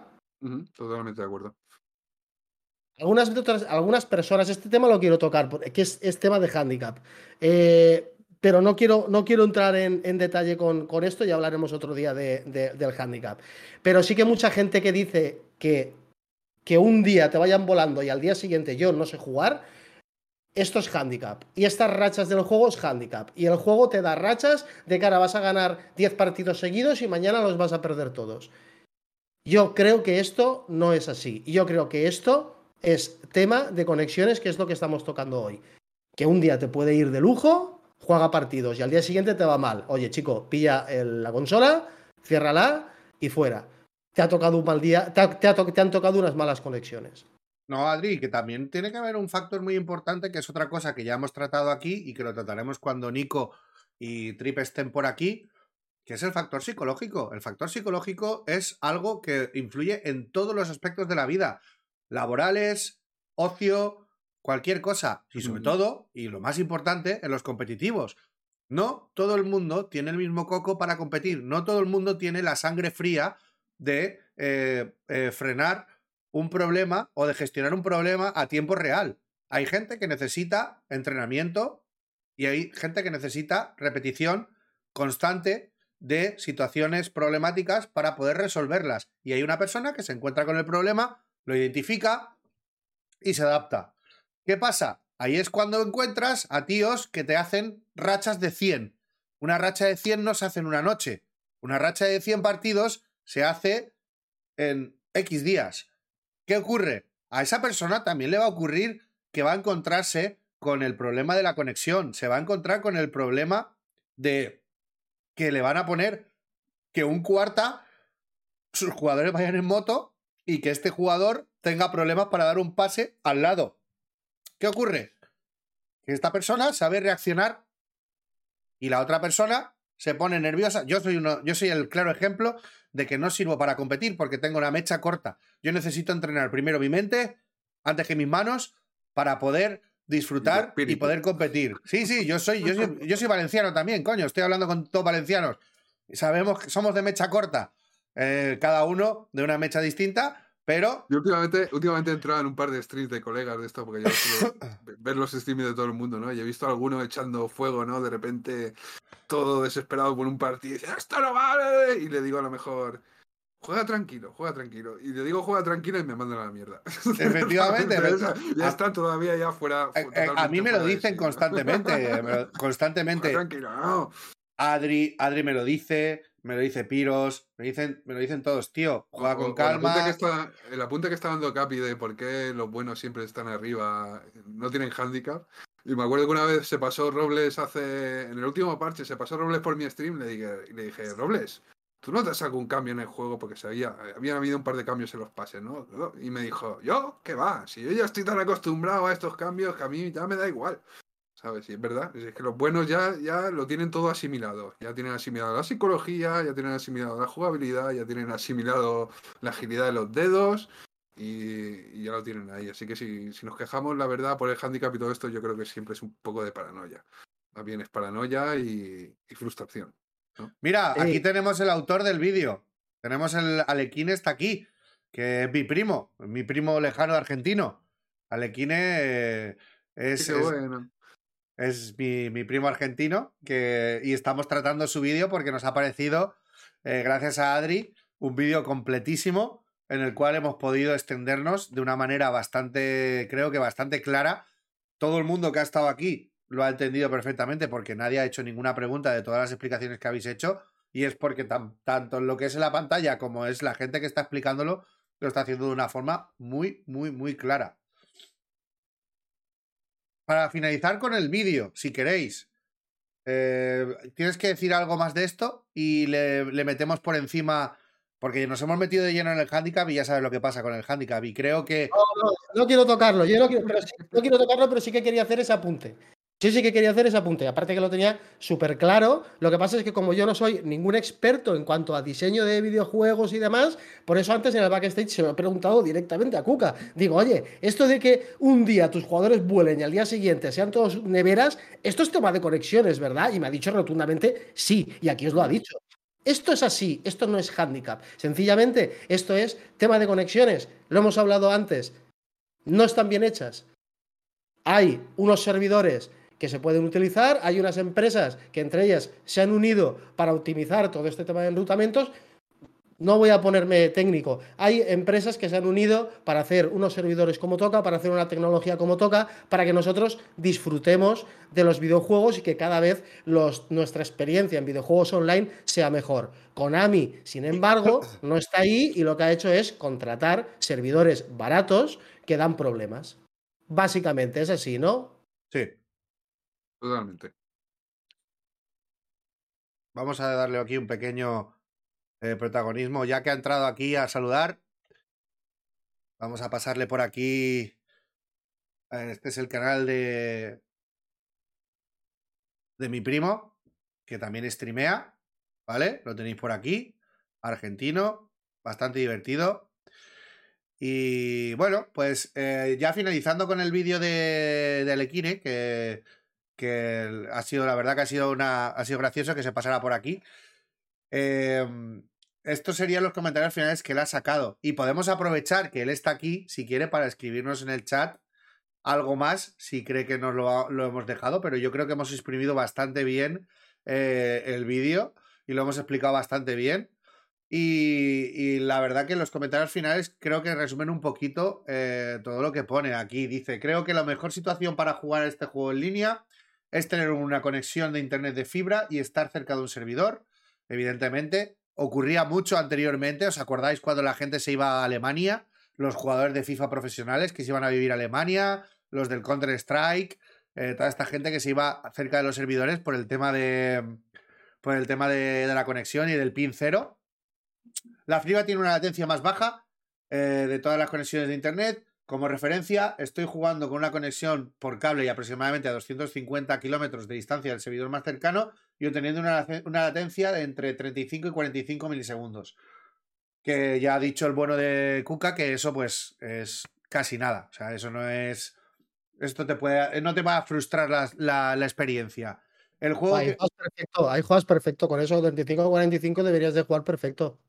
El juego me conecta a él, así el juego es jugable, pero también noto de vez en cuando que algunos de mis oponentes tienen mejores conexiones porque su equipo se mueve con más fluidez que el mío y eso lo considero injusto. Ya hemos estado hablando porque es esto ocurre por el ISP o por eh, directamente el peer-to-peer y el, la, ruta de, la ruta que tengamos para, para compartir, tanto de subida como de bajada. Luego, ten en cuenta que para probar jugadores, equipos, la mejor manera es probarlos en un partido offline. Eso... Perdona, perdona, una cosita, lo que has dicho antes del, P, del P2P. Según dice, según dice él, que yo lo comparto y me gustaría que también eh, Kuka lo dijese, eh, cuando hay equipos que se mueven de una forma más fluida que el tuyo, tú notas que tus jugadores van más lentos que los suyos, se puede deber eh, bueno, está claro que si, que si los tuyos van mal y los otros van mal, pues la conexión va mal y ahí no te puedes quejar. Eh, hay que gane el que mejor se puede adaptar a, a, a, un juego lagueado. Pero si tú notas que los suyos lo cortan todo y van todos perfectos y los tuyos van mal, es posible que tú estés en un servidor en el cual tú estés lejos de ese servidor, pero tu contrario esté cerca de ese servidor, tenga menos latencia y, su, y juegue mejor. Es así, ¿no? Sí, sí, sí. Además, lo que te comentaba antes, que eFootball o Pro Evolution Soccer es un juego que se basa mucho en las colisiones. ¿no? No, no, no es, es como verdad, eso es súper interesante. veces... Lo has dicho antes y Sí, es súper interesante. Como cuando hablamos, eh, muchos que estamos de, de aquí del PES y del eFootball y decimos, no jugamos al FIFA. ¿Por qué no jugamos al FIFA? Pues porque nos parece un arcade. Porque los balones, cuando haces un pase de balón, van como teledirigidos, ¿no? Y los chutes van así, y van así. Y parece que esté todo programado, que no tenga esa sensación de simulación de fútbol real, ¿no? Y es porque no están esas colisiones, esos choques, esas, esas cosas, esos choques, ¿no? Esos proyectiles que van de un lado a otro y choca contra un jugador, o choca contra un palo, o choca contra una pierna, ¿vale? Eso en FIFA ya, a partir del 2012, 2014, por ahí, creo, no me acuerdo, creo que fue cuando eh, hicieron el cambio del FIFA de 2012 para adelante, ya empezaron a quitar las colisiones, porque antes esos FIFAs eran buenísimos, ¿vale? Los de, los de aquellas épocas eran cojonudamente buenos, tío. Pero empezaron a quitarlo para darle más, causalidad, más casualidad, ¿no? A los jugadores, para que hubiesen jugadores más nuevos, porque hubieron muchas críticas de, jugadores novatos que no entendían el juego, el propio FIFA, ¿eh? estoy hablando del propio FIFA.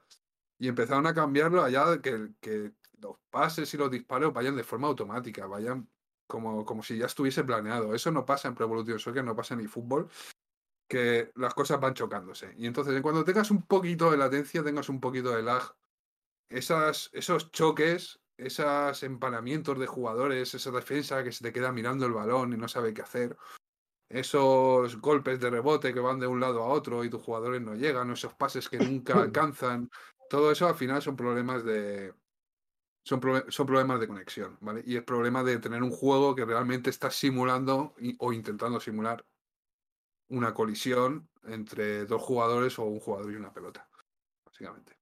Pues sí, eh, también mira, eh, ahora es lo que iba a decir yo, aquí por ejemplo Alequine eh, asimila el rendimiento de una serie de jugadores que él ha probado en offline y que en online no rinden igual, posiblemente lo asimila a que las conexiones no hacen que eh, funcione eh, ese jugador como Dios manda. ¿Cuántos de nosotros hemos jugado en Liga Master y sabemos 100% que un jugador en Liga Master va como, la, como, el, como el viento que lo parte, que es la hostia, Su progresión sabemos que es buena.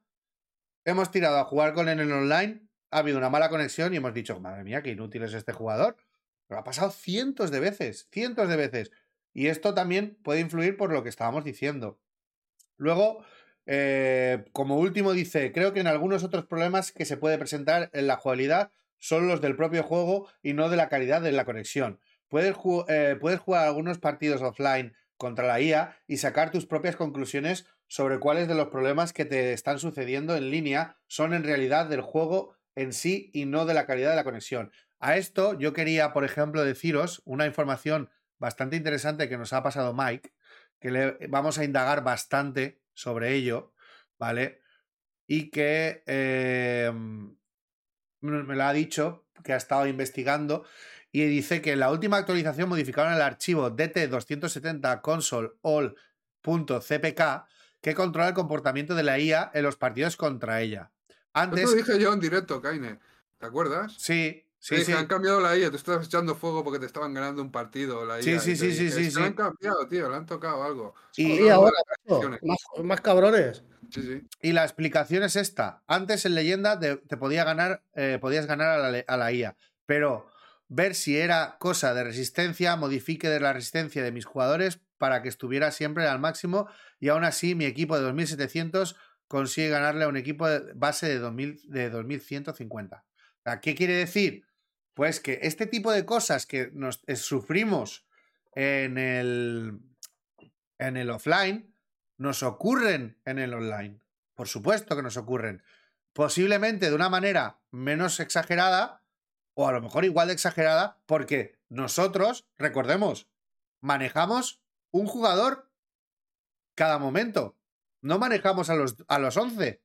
Tú no, esto no es un partido por turnos. Esto es un partido en el cual 10 jugadores se mueven solos por IA hasta que tú, ¡pum!, te metes dentro de su cuerpo y lo manejas. ¿Qué quiere decir?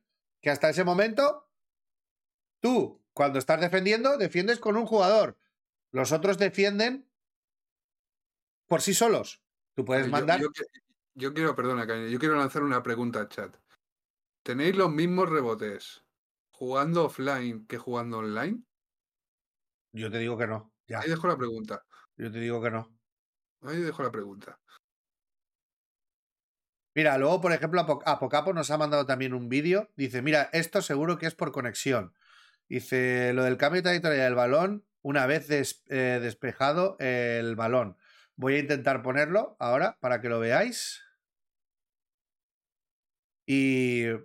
Es un poco lo que decía Lequín ahí en la última, en la última, en el último párrafo, cuando se refiere que hay algunas cosas que eh, algunos problemas que se presentan en la jugabilidad son del propio juego y no de la calidad de la conexión. Eh, es verdad que cuando tienes una conexión eh, mala, y esto lo voy a mezclar un poquito, es verdad que cuando tienes una conexión que a lo mejor es mala, hay ciertas cosas que te funcionan peor. Pero, a ver, el vídeo este. Vale, es el vídeo de Apocapo. El vídeo de Apocapo. Mira, hay algunas veces que cuando tienes la que cuando la conexión va peor, aparecen cosas mucho más raras, mucho más extrañas. Eh, Google ya ha dicho que es un juego que se basa mucho en las colisiones y que eso, a poco que tengas un poquito de latencia, el juego se vuelve loco. El juego se vuelve loco, aparecen cosas eh, muy falsas, muy cosas que no, que no se entienden, pero joder, eso también entiendo que el videojuego debería de haberlo programado bien. O sea, si tú estás haciendo una programación que sabes que va a sufrir cuando, cuando metas el partido en internet y haya un poco de problema de lag, ¿por qué no lo arreglas? Entiendo yo. ¿Por qué no se hace? Cuca, ¿Por qué con wifi todavía? ¿Por qué juegas con wifi todavía? Contarme. ¿Tú, Cuca, ¿tú eso por qué crees que no mima Konami su juego para luego prepararlo para cuando jueguen online y hay una conexión que sea mala, cuando estoy jugando con, a lo mejor con, Latinoamérica. ¿Qué es? Que no tiene ganas, no quiere gastarse dinero. Tanto cuesta arreglarlo, tanto cuesta hacer un videojuego desde cero, tanto. Hombre, crear un videojuego desde cero sí cuesta, desde cero sí. Hacer un remake como han hecho este, pues también cuesta lo suyo. Y seguramente lo que nos pensemos que hay 800 personas trabajando en eFootball ahora mismo, pues yo creo que no pase de un equipo de 20 personas, ¿vale?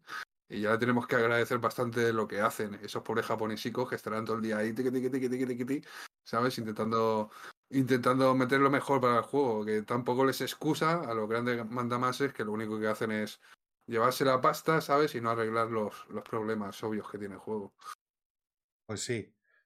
Sinceramente es una pena, pero el- tenemos que tratar esto como un producto y no ya como lo que es nuestro, nuestro amor platónico de- del fútbol y de, y de lo que era antes, porque antes se notaba que los juegos se hacían con amor y, se notaba que había un cariño y se notaba que había una dedicación y di- digamos una saga era como una relación de amistad, odio, eh, pero sana. Ahora mismo es directamente, si quieres estás y si no quieres, habrá más. hay, y hay un, y hay un mercado enorme, enorme hoy en día. Porque yo conozco a mucha gente, tengo muchos amigos, muchos colegas que he trabajado con ellos en otros países, que están haciendo sus propios videojuegos indie, que les han llevado a lo mejor 6, 7 años, un equipo de 8 o 9 personas, ¿vale?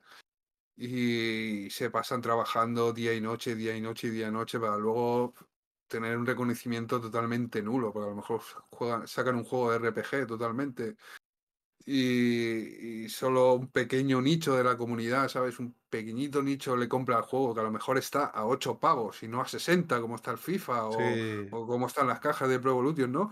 Y eso duele, eso duele mucho ver a gente que tiene mucho talento que no puedes, que no, no está sacando, ¿sabes? Un dinero o una retribución de ese gran trabajo que han hecho en ese gran videojuego, ¿sabes? Porque hay muchos juegos indies que no vemos que son para mí maravillas y obras de arte.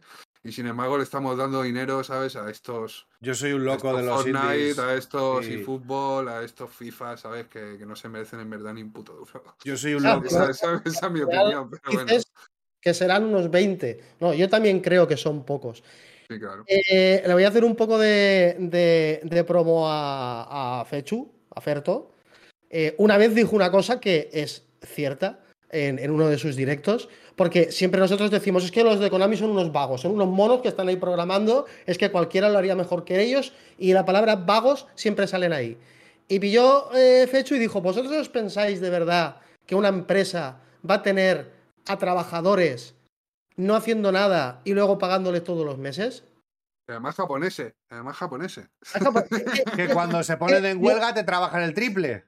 Joder, a mí me, explotó la cabeza cuando él lo soltó, porque eso también es otra cosa que veo, que escucho yo muchísimo por ahí por, por internet, que son unos vagos, son unos vagos, son unos vagos y los programadores no saben hacer nada.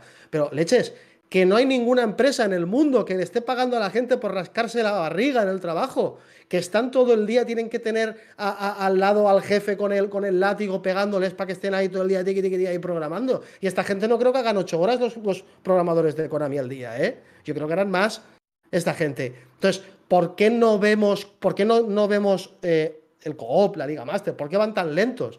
Pues yo también coincido contigo en que yo creo que el grupo de desarrollo es pequeño. Es, es- Es es- pequeño. yo es- es que, joder, estoy- es- si lo dice una persona que ha estado programando videojuegos y tú que también estás programando, que no solo en los videojuegos, en cualquier tipo de programa, si no tienes un equipo grande y, el y la aplicación o el juego es algo grande, evidentemente, pues aparte de que va a tener un extenso, un extenso reel de, de, de bugs, aparte de eso, eh, la velocidad de, de reacción, de acción y reacción no va a ser la misma que si tienes un equipo de 50 personas, 60. Pero eso pasa aquí, pasa en una obra de una finca, pasa en cualquier cosa. O sea, cuanta más mano de obra tienes, más, más efectividad vas a tener o más eh, reacción vas a tener ante los problemas. ¿Qué pasa con FIFA? FIFA mueve cantidades inmensas de millones, pero triplicará o cuatriplicará lo que mueve el, el- el Pro. Cuando ocurre algo en FIFA, al día siguiente lo tienes, lo tienes modificado si es un problema grave en el cual la comunidad va a quemar eh, eSports. ¿Y por qué? Porque tienen un equipo de a lo mejor 500 personas repartidas en todo el mundo.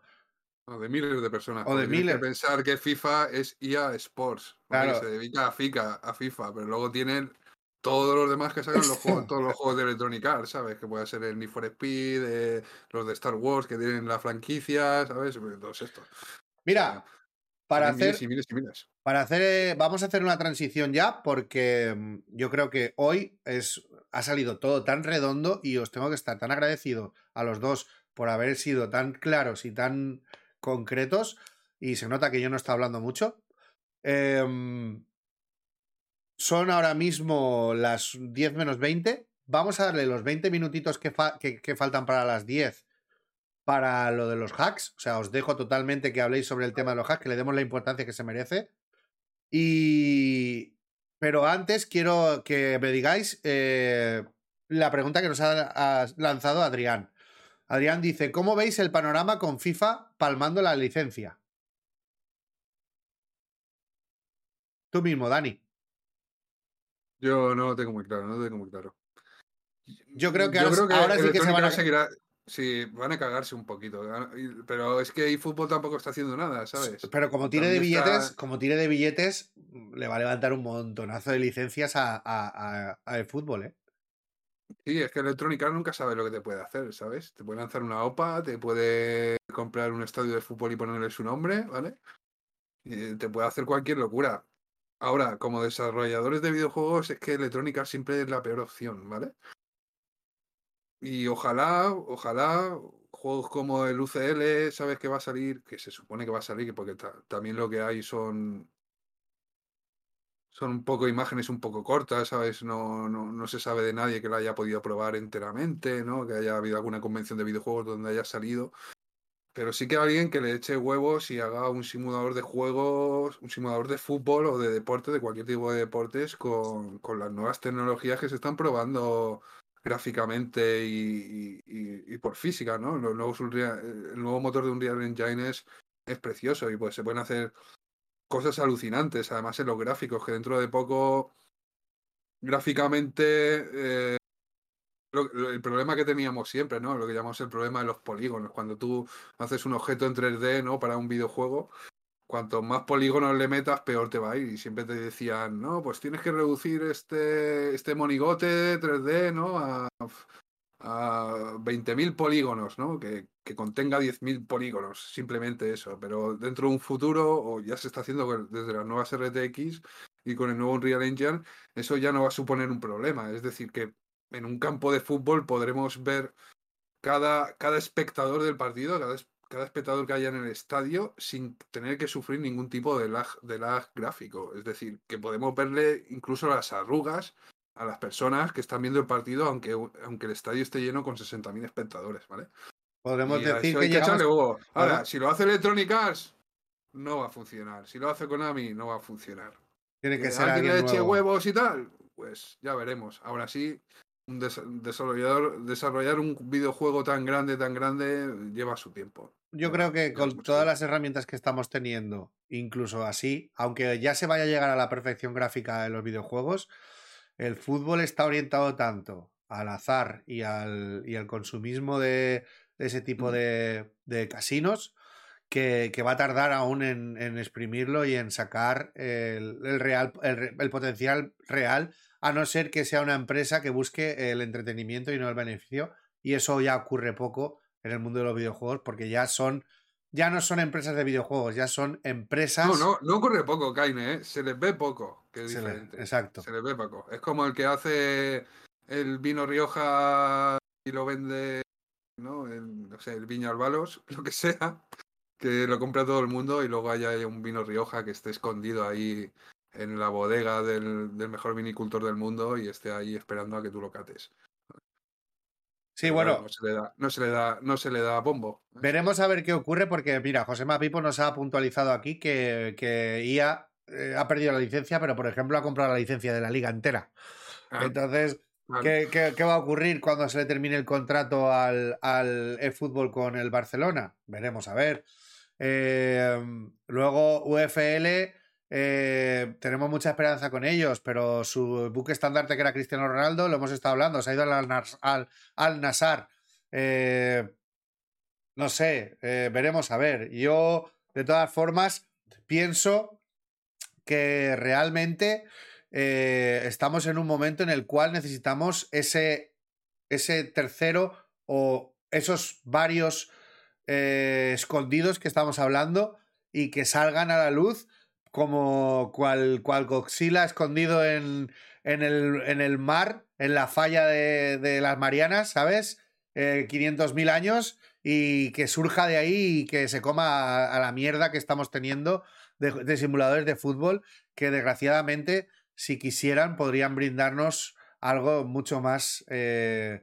Hombre, hay, hay ganas, hay ganas, pero no porque a lo mejor, yo por lo menos, no porque yo crea que lo que va a salir nuevo es, es mejor, hay que verlo.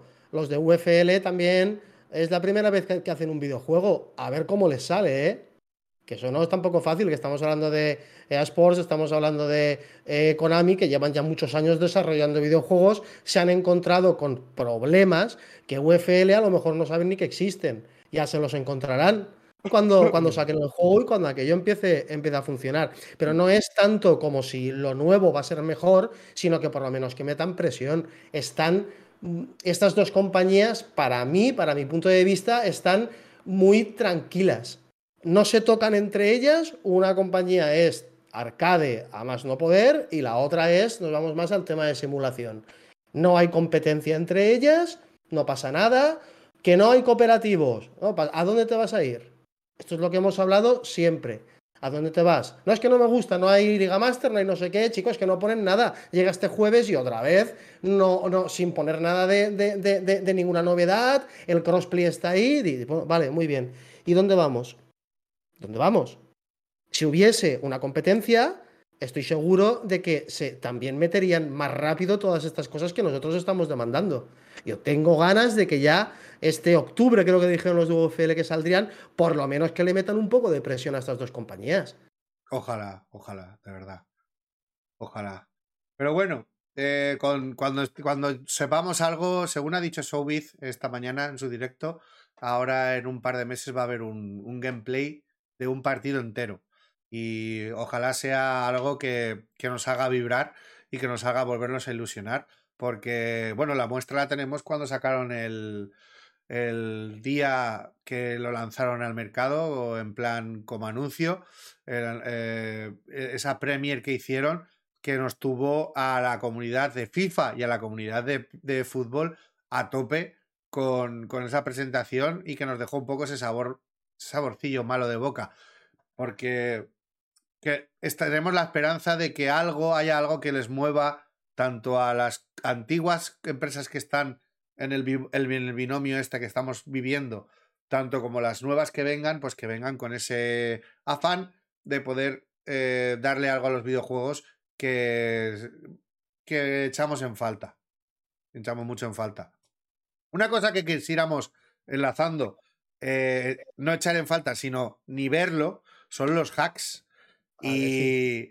y, yo creo que para terminar el programita, ¿vale? Eh, para terminar estas dos horitas, eh, yo creo que dos personas la, que han estado en PC, una sigue sufriendo en PC y otra persona se ha tenido que ir a otra plataforma eh, por, por, el tema de los hacks a disfrutar del juego que le gusta, eh, son las mejores personas indicadas para hablar sobre ello. Yo, evidentemente, voy a estar aprendiendo, voy a identificar cosas y ojalá voy a cruzar todos los dedos que tengo para que no vengan en el crossplay y nos afecten al resto de plataformas porque me encantaría poder jugar con Kuka, me encantaría poder jugar con mi Trip, me encantaría jugar con Derek, por ejemplo, que Derek es una de las personas que siempre suele estar en el top de, de PC. Y evidentemente esas experiencias, pues si nos las joden cuatro mamarrachos que lo único que quieren es eh, sumar numeritos que no valen para nada en un casillero que no vale para nada, pues nos van a joder toda la experiencia. Así que os dejo, por ejemplo, voy a dejar a Adri que hable el por qué al final terminó de marcharse a la PlayStation de, después de ser un jugador de PC. Eh, incluso podría decir que, que eh, ultra mega enamorado de, de, la plataforma, ¿no? Porque tenías tus, tenías tus mods, tenías todo. Te, yo te he oído hablar y he dicho, madre mía, lo que le ha tenido que joder a este hombre, tener que irse de ahí y, y ponerse aquí. La, para... la gente con la que jugaba. Y la gente con la que jugaba, yo estaba jugando con unas personas a, a- cooperativos y, y claro, les comenté, digo, yo me, me- me- me marcho. Fue un poco en el, en el 20 me pasó. En el 21 todavía no me, en el 21 todavía no me, no me pasé a, a- a Play- Bueno, sí, en el 21 me pasé al final a PlayStation. Pero fue en el 20 cuando ya le puse los últimos clavos en el ataúd a, a- a PC. Eh, básicamente eh, estábamos jugando cooperativos y había muchas veces yo estaba con, con Gameplay, con David y estaba, eh, y estaba también con Flipadísimo y habían partidos que me, apare- me aparecían cosas súper extrañas. Los jugadores del contrario siempre iban todos mucho más deprisa, eh, no sé, veía que era imposible ganarles y no entendía por qué. Vale, nosotros seguíamos jugando. evidentemente, yo sabía que había tumbapartidos, ¿vale? Que le llamábamos los, tumbo- los tumbapartidos. Eso sabéis todos que existen. Pero ya me explotó la cabeza cuando al final me cabré y digo, ¿qué, narices nos está haciendo esta gente? Estos contrarios, ¿cómo nos pueden ganar de esta manera? Porque no nos tumban el partido, pero es imposible ganarles. Bueno. Eh, ya no está en el fútbol, entiendo que esto ya no, no, no existe, pero antes sí que existía un hack para tú toquetearte las estadísticas de tus jugadores. 126, ¿no? Habíamos quedado que era el máximo. Sí, 126. Nivel 126. Los De enganché a todos, a todos los compañeros de míos de cooperativos, a gente que conocía, a gente que estaban intentando, eh, que yo tenía bastante contacto con ellos por Discord y demás, los enganché a todos uno por uno, les decía, chavales, mirad lo que he descubierto. Y les decía, vamos a jugar, voy a jugar un partido con vosotros, a ver qué os parece. Podías poner tus jugadores a 126, todas las estadísticas, todas. Podías poner que jugasen en todas las posiciones, hasta de portero. Un delantero se podía poner de portero. Con 126 en todos los stats, con todas las habilidades. ¿Quién no ha hecho eso en la Liga Master, eh? ¿eh? ¿Quién no ha hecho eso en la Liga Master? con absolutamente todo y con la flecha azul. Claro, eso se lo estaba diciendo antes a Kuka y Kuka me decía, claro, pero eso es para offline. Y le dije, no, eso se puede hacer también en online. Madre Tanto en divisiones, como en amistoso, como jugando en cooperativo, como a ti te dé la gana. Sí, sí. Eso- eh, yo me acuerdo que cuando salió la- los primeros. Los primeros. Las tiradas estas que. Que la gente de PC los llevaba todos. la- las cajas y todo. Que había una movida que podía sacarte todas las leyendas eh, que habían. O que nada más empezar llevaban las 10 leyendas en el equipo. Había un. Identificador, identificador de jugador, otra cosa que te permitía hacer, pero yo me acuerdo que con David, no con Gameplay, con otro, con otro David, y le digo, mira, mira lo que voy a hacerte ahora mismo. Y nos pusimos a jugar y todos mis jugadores eran gigantes. Jugadores todos gigantes. Le podías tocar la altura a los jugadores. Y le digo, espérate, que ahora este partido no me gusta cómo va. Espérate, que te lo tumbo. Le tumbo el partido, venga, vamos a jugar otro partido. Y salieron al campo 11 Messis. 11 Messis. Y le hacía lo que me daba la gana con ese, con ese partido. Él como jugador es muchísimo mejor que yo. Él. Es imposible de ganarle. Bueno, pues me ponía a jugar contra él y digo, vete, vete a tope contra mí. No me podía ganar. Pillaba desde fuera del área, pegaba zambombazo contra quien fuese y le marcaba gol. Ya, mm, existe. Ese, esos hacks ex- existen. Y digo yo, Eh, y digo yo, chicos, eh, contestarme los dos. ¿Le veis, ¿Lo veis divertido eso? No, Para, No, una- lo veo para unas yo. risas, para unas risas lo entiendo, ¿vale? Entre colegas y tal. Pero, ¿qué cojones hace una persona jugando así? No tiene lo que- sentido. Lo que que, yo- explicaba, lo que explicaba yo, Adrián, perdona, pero era. e- Eso en verdad. Han sido herramientas. Herramientas que, se han, que han usado los jugadores para modificar el juego como, como, como a él le gustase. Y eso hoy en día ya, ya no se lleva por culpa de los free to play, como hemos hablado antes. De que ahora los free to plays se llevan todo el pastel, ¿no? Son los juegos que más venden, los que más dinero ganan. Entonces, si tú necesitas contenido de ese juego, lo más lógico es que tú lo pagues con micropagos, ¿vale? Y te lleves ese contenido gratis, esas camisetas, esos jugadores nuevos, esas skins, todo se tenga que pagar. Lo que lo anterior, que en el PES 20 o en el PES 21 pudieses hackear, era porque habían errores, o sea, porque había, porque había un fallo de seguridad de esas herramientas de edición que existían anteriormente. ¿Vale? Que se ha seguido utilizando durante todos esos años y no se ha corregido a la hora de entrar a esta nueva era. ¿no? Por decirlo así. O sea, a mí es simplemente, simplemente es una herramienta mal usada. Es como, no sé, como utilizar un coche. Puedes utilizar un coche para viajar y puedes hacerlo bien, o puedes utilizar un coche para atropellar gente y ser un asesino, ¿no? Claro. Ahí está el problema. Eh, claro, eh, los hacks de hoy en día no son esos ya. Eso ya, como todo funciona, como casi todos los juegos hoy en día funcionan por servidor, ese tipo de hacks, ese tipo de modificaciones, es raro que funcione y si funciona, te pillan y te banean. Si es en un juego que no sea eFootball, por supuesto. Porque... Sí, eso es lo que se echa un poco de menos, ¿verdad? Eh, vosotros, sobre todo en PC, sois, lo Sí, que, sí, sí. sois los que lo estáis notando más que, que Yo, nadie. yo lo he hecho, yo lo he hecho muchísimo de menos, ¿sabes? El poder modificar cualquier cosa de videojuegos porque aprendí a ser diseñador de videojuegos básicamente destripando videojuegos. Destripándolos, cambiándolos de arriba a abajo, cambiándoles texturas, cambiando archivos de texto, cualquier cosa.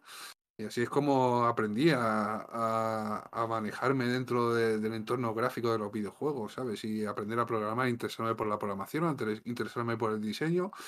Y era con juegos más pequeños antiguamente, pues como el Quake, como los primeros Pro Evolution Soccer, como Uf, el Quake. Buah.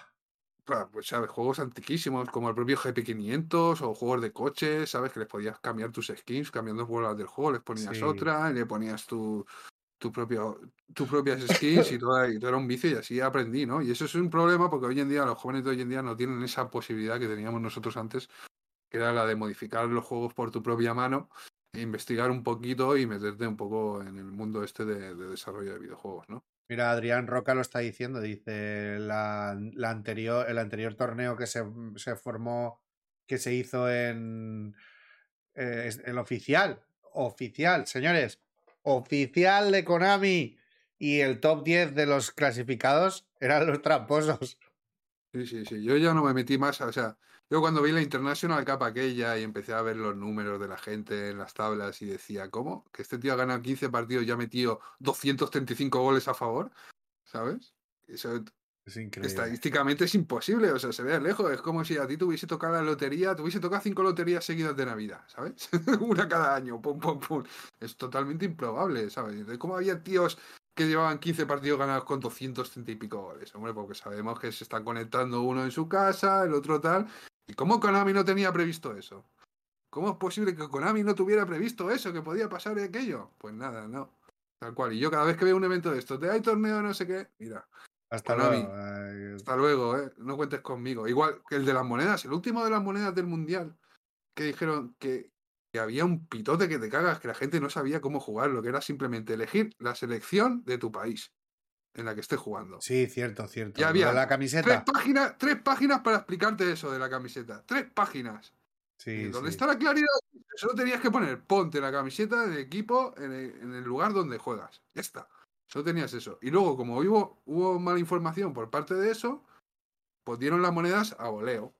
¿Sabes? Porque yo tengo cuatro cuentas diferentes. En una juega, un- en cada una de ellas juego un estilo de juego diferente, como en, en Steam no nos, cuenta, no nos cuesta nada cambiar la, la cuenta. Pues tenía un equipo de España, otro de Argentina, otro de Brasil y otro de Italia. ¿Vale? Pues en el de España y el de Brasil nos dieron 180 monedas. No, en el de España y el de Italia me dieron 180 monedas. Y en el de Brasil me dieron 660 monedas sin haber jugado nada con Brasil. Hostia. Absolutamente nada jugué con Brasil, ¿vale? Y me dieron 680 monedas. Pero chicos, estos chicos pasan de todo, o sea, se les suda la polla. ni claridad, ni efecto, ni, ni juicio, tío. Totalmente, totalmente. Yo la verdad, sinceramente, eh, con el tema de, de Konami reaccionando con los hacks, eh, es algo que no, que no vamos a poder solucionar. eh, como tú bien has dicho, es que tú lo has descrito muy bien. Es una empresa nipona que está eh, asentada en sus mejores años y no, y no quiere, no quiere mirar hacia el presente, quiere mirar quiere solo mirar hacia su hacia su verdadero mercado, que es el, el japonés, que es donde ellos van a estar sobreviviendo. Ellos tienen 10.000 empresas de 10.000 cosas y ahora los videojuegos, que son los que han hecho que estén donde están ahora mismo, eh, son algo más. Ya no es el business que era antes y el estandarte en los videojuegos que es lo que tenemos ahora como, como Konami. Y es que Cada vez que escucho Konami y, y, y lo que tú has dicho, Metal Gear. Hago en la puta, tío. Metal Gear. Silent Hill. O sea, todas esas, esas, esas, franquicias, esas sí. franquicias que, que cualquiera que haya estado en el, cualquiera que esté en el chat ahora mismo, cualquiera de las 60 personas que estamos aquí ahora mismo, estoy completamente seguro que has jugado a alguna de esas cosas y ha dicho, ¡buf! O sea, me ha explotado la cabeza. Y no era que fuera ni los mejores gráficos, ni los mejores... eh, Es que es algo que no entiendo cómo una empresa como, con, el poder y con la, eh, y con la eh, potestad que podía haber tenido en el mercado de los videojuegos Konami ha tirado tan por, por el suelo el, hasta llegar al punto en el que se le, en los hacks están en sus torneos.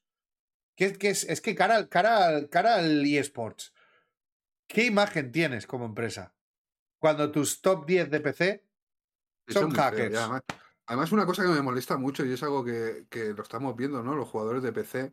Por ejemplo, aquí está Dere que Sí, ha venido Dere que esta, esta mañana a mi stream y me ha dicho, mira, me han tirado el último partido, tío. Me han mandado la mierda el último partido, me lo han hackeado y me lo han tirado. Y el tío se llama tal cual. No vamos a decir aquí en el stream porque no. Es, es feo hacer el, naming, ¿no? Nos, nos pueden banear y eso. Pero dice, ha sido tal persona. Y este tío, ¿sabes? Lo hemos reportado ya 58.935 veces, tío. ¿Sabes? Esa persona lleva hackeando, tirando partidos desde, desde que salió el International Superstar Soccer, ¿sabes? Decirlo así. Y el tío sigue ahí. A ver, señores, si estamos mandando reportes y reportes y reportes, tío. Si ves a una persona que tiene 50 reportes por tirar partidos, pues coño, banealo, ¿sabes? ¿Por qué Konami no hace nada contra eso? Luego, ¿qué va a pasar cuando, cuando tengamos el crossplay? Si es que hay crossplay, claro. ¿Qué va a pasar cuando tengamos el crossplay? Que, que los jugadores de PC, o sea, los jugadores de PlayStation o de Xbox no van a querer jugar los de PC por miedo, o no van a activar el crossplay por miedo a que, a que haya un hacker y entre la partida, que es, que es una persona entre 80.000, vamos a decirlo así, vamos. O sea, solo hay un gilipollas entre, entre toda la multitud, porque al fin, al fin y al cabo es lo que nos ocurre. Tú estás jugando una partida normal y nunca sabes cuándo te va a venir el tonto saco del culo a tirarte el partido. y el problema lo es... sabes, pero, es pero que- la cuestión es que lo sabes, sabes quiénes son, los estás reportando y no se hace nada, tío. La puta, la puta. Es que la mierda es eso, que ese tío ya hace más ruido que, por ejemplo, podemos estar Sí. haciendo nosotros que estamos haciendo. Claro, se ve, se ve más lo negativo que lo positivo. Es como ahora que nos estábamos dando cuenta de cuando tenemos latencia, cuando el juego nos va mal, pero nosotros cuando le metemos tre- 3-0 al rival o 5-0 al rival, que decimos, vale, ya está, otro partido. Coño, también tienes que darte un poco de, hostia, lo he ganado, ¿no? Pues igual cuando pasa, cuando pierdes el partido, tío, pues pasa lo mismo con los hacks. Le da más importancia al hack que a los 50 partidos consecutivos que has ganado. ¿Vale? Eso Sí, es feo. mira, Fer, Feraluche tiene toda la razón del mundo, pero la franquicia de- es de Konami, desgraciadamente. Eh, Metal Sí, Gear pero es Hideo Kojima Metal Gear, sí, lo hizo Y- Hideo Kojima. claro. y Silent Hill también. Y, y, y es verdad que eh, la evolución de la empresa, no ha bueno, la desevolución de la empresa ha tenido, ha sepultado a grandes franquicias y que ellos quieren vivir de lo retro, que lo retro aún está de moda, esa es la suerte que tienen. Y, y desgraciadamente, pues no vamos a poder ver una se- unas cosas así, pero bueno, si a Ideo le siguen dando recursos, posiblemente podamos verlo con otro nombre. Evidentemente, Solid Snake es Solid Snake. Eh, es que quien hemos crecido con eso es como que me digan a mí, por ejemplo, a mí, a otra persona le pueden decir otro nombre, ¿vale? Pero a mí que me digan eh, Cloud. Eh, Cloud es que es que Cloud ta ta ta. Para mí Cloud es un- uno de los personajes que me voy a llevar aquí con Sephiroth, con las invocaciones, con el Final Fantasy, que es con lo que he crecido. Eh, ese tipo de juegos que ya no van a ver porque esas empresas pues han decidido hacer otro tipo de cosas y aparte pues yo he evolucionado en los videojuegos hacia una dirección y ellos han ido hacia otra. Es, una, es un problema que, que nos, a los que somos más, eh, a los que ya vamos pintando canas, pues nos va jodiendo la patatita, pero eh, tenemos que hacer dos cosas. O dejar de lado los videojuegos, o si los amamos, evolucionar con ellos. no nos queda otra. Es que es, es así. Y si ahora nuestro juego favorito, como es el fútbol, que yo me pongo nervioso, me, me cabreo mucho, tiro pestes, pero a mí eh, los ratos que me ofrece este juego con la gente que he podido conocer, con la gente que estoy conociendo, y luego con las, los tipos de cosas que estoy haciendo, como los torneos, como el podcast, como cositas que han podido surgir a raíz de eso, pues esas cosas son las cosas con las que me tengo que quedar. Los videojuegos son cosas para divertirse. Aunque tengamos un ratito malo, que por lo menos sea eh, el porcentaje sea mm, en el baremo sea más positivo que negativo. Pienso que es lo que deberíamos de hacer. Yo lo dije el otro día.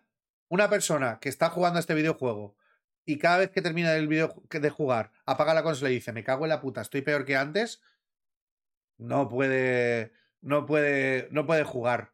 No debería de jugar. No debería, Ni a este juego ni a ninguno que le implique. O debería, cambiar, de, debería cambiar de juego, ¿no? Debería irse a My Little Pony ahí a, a domar eh, caballitos ¿no? y estar más tranquilo, que también los hay, ¿eh? Sí, no, no. Mucha gente que son criminales en la calle luego se ponen a jugar a, al My Little Pony.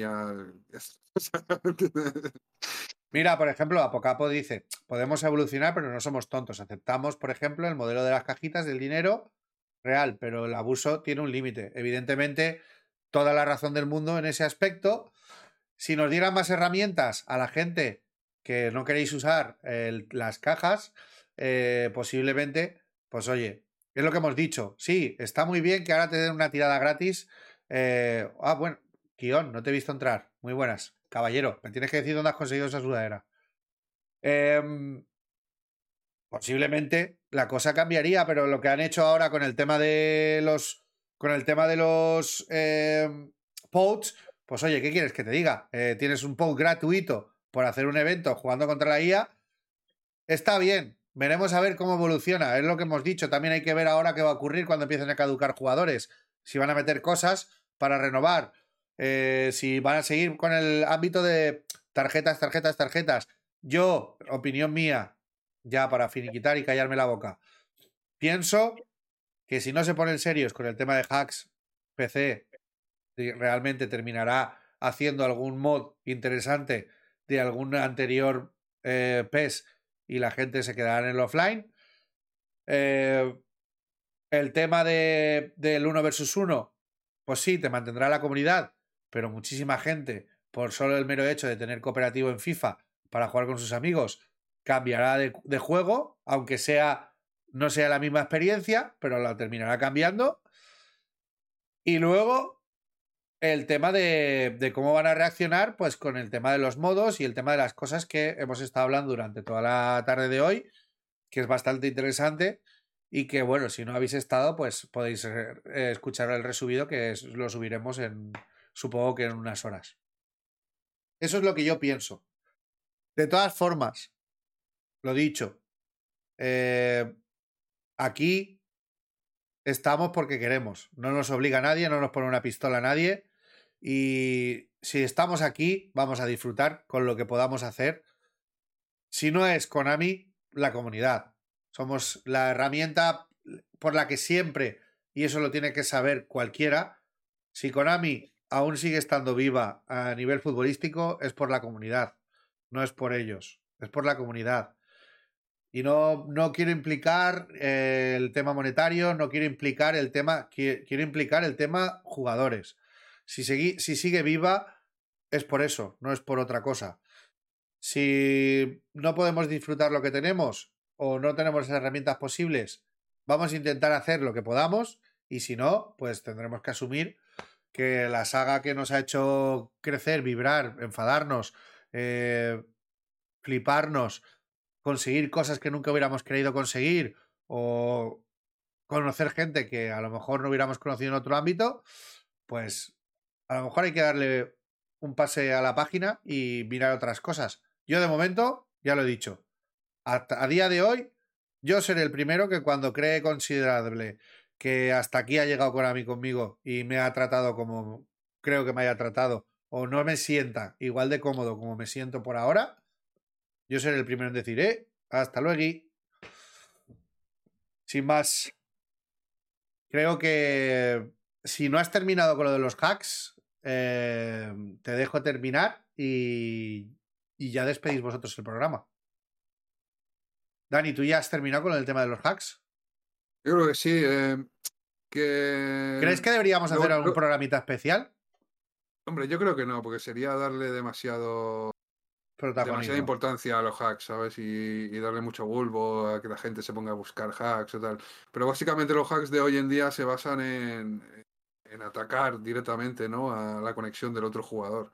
No, no van con lo de subirse jugadores, o lo que los que experimentamos en PC son esos, ¿no? Que Sí, los exploits de nos toda la vida, ¿no? Nos tiran el partido, no, no son de toda la vida. Nos tiran el partido, ¿vale? De, de- Bueno. Seguramente metan un ataque de dos a, a tu IP, que la sepan porque el servidor es capaz de, de soltarle la IP, tu, No, tu Dani, porque propia es IP.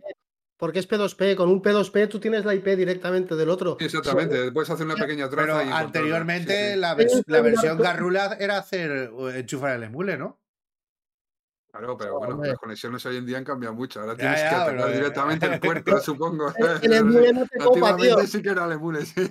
El emule, el emule no te copa la conexión que tienes tú de fibra hoy en día, no tienes suficiente. No tienes suficiente. Sí que hay cosas para meterle lag a- Sí, claro. al juego. Hay, hay cosas, hay hacks para meterle lag. Todo está metido en. Bueno, en PC, ¿no? En PlayStation lo de, lo de meter el lag también lo puedes hacer. Pero Claro. eh, en PC sobre todo. Tienes este tipo de hacks. Yo esperaba. La, la facilidad es que tú con el PC puedes jugar y hacer el hack, ¿vale? Pero en Claro. una PlayStation tienes que tener la PlayStation y un PC. ¿no? Y el PC al lado. Entonces es diferente, Claro. por eso no hay tantas quejas de Play, pero por supuesto que esos hacks funcionan igualmente para cualquier tipo de versión de, de eFootball.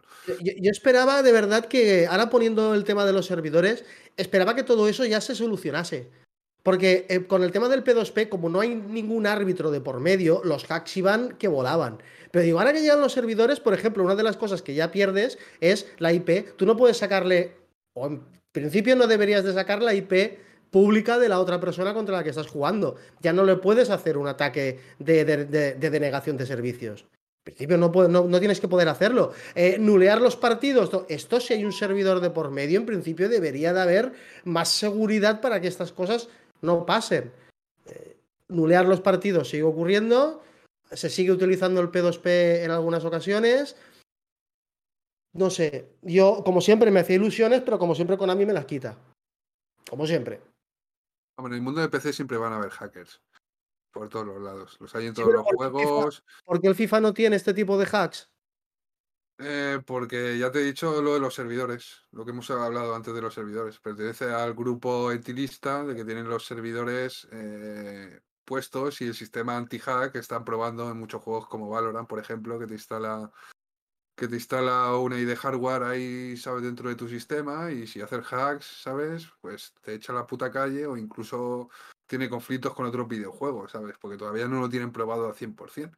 Y todavía, aún con el sistema anti-cheat más gordo que ha habido en Valorant, todavía había chetos. Todavía había gente que se ha buscado se ha buscado las nalgas, ¿sabes? Para, para conseguir algún tipo de hack o algún tipo de vulnerabilidad, porque los Yo es que- es que programadores creo- en verdad no, no puedes testear todo y no... Yo creo que es, que imposible evitarlos. Eso Yo- los hacks va, va a seguir estando toda la vida. desde sí. dentro, desde dentro son desde dentro vienen los hacks y, y siempre van a ver, porque siempre que haya una. Siempre en, en la informática siempre ocurre lo mismo. Siempre que hay. Mm. Es igual que con los virus. Siempre que hay Siempre hay un agujero. ¿eh? un virus o siempre que hay un algo creado, siempre hay una puerta trasera en el cual alguien, si no es interno o externo, lo va a localizar, la va a encontrar y la va a explotar. O sea, no hay nada perfecto, no existe la perfección, no existe la encriptación perfecta y, y tampoco van a gastarse eh, el, el dinero que cuesta eh, mantener el- en la posición que tiene que mantenerse la, la seguridad de- del usuario enfrente de, de lo que es el online. Eso está claro, vamos. Sí, ¿no? Luego está, mira, este chico Teodoro está diciendo que en FIFA, por lo menos, el 21, había un hack con un programita que le dabas un botón y, y daba luz el partido eh, por ah, ganado. Luego también hay un mando que se vende en. AliExpress, que tú se lo metes a tu a tu, a tu mando de la Play, eh, la- lo conectas y, y directamente empiezas a, empiezas a lanzarle paquetes a empiezas a lanzarle paquetes al, al contrario y lo, lo bloqueas y lo jodes. Eh, Denegación de servicios. La denegación de servicios le copas los puertos. Sí, sí, de dos. Ataque de dos. Ataque de dos. Muy buena, Rizel. Pues nada, hemos tenido aquí dos horitas de programón con estos dos titanes, con el señor Cucaracha y con Adrián Bonet. Hemos estado destripando un poco el fútbol. Hemos estado hablando sobre el tema de los hacks. Hemos estado hablando sobre los tipos de conexión. Los hemos estado explicando. Hemos explicado el tema de las ISPs. Hemos estado indagando un poquito en el tema de los hacks de PC. Hemos estado hemos, ha sido, la verdad, que ha sido un programa súper completo, chicos. De verdad, estoy súper contento. Eh, esperemos que no sea la última vez de Cuca, sino la primera. Que, ha sido un, un tertuliano de FETEN. Eh, Adri creo que ha intentado hablar de todo lo que ha podido mientras yo le he dejado y luego ya se ha resignado porque siempre, siempre estoy yo por ahí dando por saco. Pero bueno, yo sé que él me quiere. Y, bueno, yo quiero decir que mm, después de estas dos horazas de, de- y media de podcast, yo creo que lo mejor es irse en alto. Lo mejor es hacer ahora una raid porque hemos hablado de tantísimas cosas y las hemos dejado eh, casi todas cerradas y las que hemos dejado abiertas nos dan tanto material para un, para un nuevo programa que vamos a hacerlo así. Eh, no sé si Rizel va a abrir ahora. ¿Vas a abrir directo, Rizel? Si no, yo os voy a mandar con el bueno de Mendasha, porque es el único que tengo aquí un sábado por la noche jugando de fútbol. Me pero parece. muere Joaquín. Tienes Joaquín también, ¿eh? ¿Dónde está? Acaba de conectar. Acaba de iniciar, aún no te saldrá, A- pero acaba acaba, de iniciar. acaba de iniciar ahora. Vale, pues entonces nos vamos con el Joaquín. Nos vamos con el Joaquín y apoyamos aquí a nivel nacional. Aunque te os digo una cosa. eh, podríamos darle esta raid al bueno de Menasha porque me parece que el trabajo que está haciendo a nivel Twitter, a nivel YouTube y a nivel eh, tutorial e información del juego es espectacular. Yo os digo una cosa, no os asustéis porque sea alemán. Es un tío que habla ocho idiomas. Es un tío que sus streams no se deja a nadie del chat por nombrar. Tiene un montón de gente siempre. Y creo que, aunque Promures es nuestro Promures, es nuestro anfibio king, creo que hoy le voy a hacer la raid al bueno de, de Menasha. Y que si no le habéis dado una oportunidad, os pido que le deis una oportunidad. Porque es un tío que nos cuida mucho en la sombra. Y es un tío que, que hace mucho por la comunidad. Y como aquí en, en el Free to Pes queremos siempre apoyar y ensalzar a la gente que hace esto, eh, la verdad que se la vamos a hacer. Yo ahora mismo, lo único que puedo deciros es mil gracias por esta tarde. Ha sido otra tarde espectacular. Derek, esa lista la vamos a tener y nos va a venir muy bien.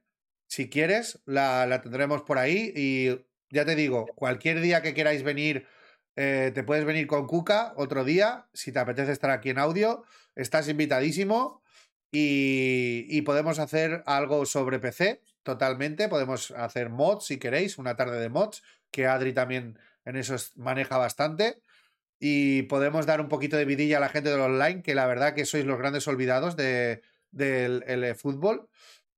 Y sinceramente, otro programa más en el cual espero que hayáis disfrutado. Otro programa más en el espero, que- espero que, que os, sea útil. Creo que hoy ha sido súper, súper lucrativo eh, el conocimiento que se ha soltado aquí, se ha desparramado.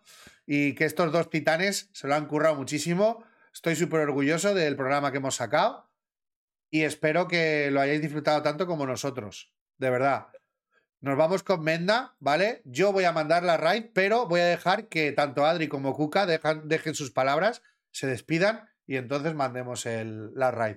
¿Vale, chicos? Adri, todo para ti el micro y luego que te, que te siga Kuka y os despedid del programa.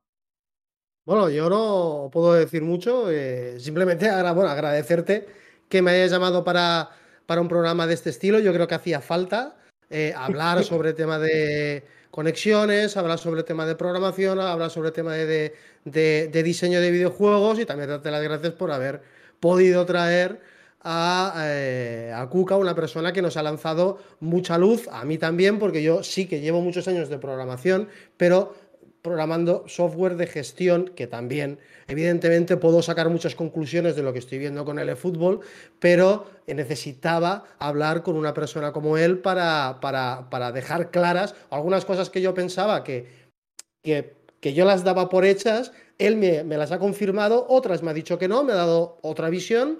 Y espero que a todos vosotros que habéis estado escuchándonos, por lo menos ciertas preguntas que vosotros no teníais respuesta, ahora ya las tengáis. Espero que este programa os haya servido para, para esto, que yo, por lo menos lo que yo he intentado es que sea, es que sea así. Muy bien. Cuca, tienes unos segundos para despedirte antes de que me lancemos la Bueno, RAI. pues muchas, muchas gracias, Kaine, muchas gracias, Adrián, sois dos personas maravillosas, os quiero muchísimo. Y nada, Que sea la primera de muchas. Que sea la primera de muchas, que pasaré por aquí otra vez. Y bueno, los que quieran hablar conmigo, ya saben, por todas las mañanas en mi Twitch, estoy por ahí dando por saco, de forma aburrida, escuchando musiquita y podemos hablar de lo que queráis. Y muchas gracias a Free to Pay y a todos los que estáis por aquí por apoyar a Kaine y, y a seguir toda la caña esta del fútbol y a, a darle Se unas os quiere, chicos. ¿vale? Besitos.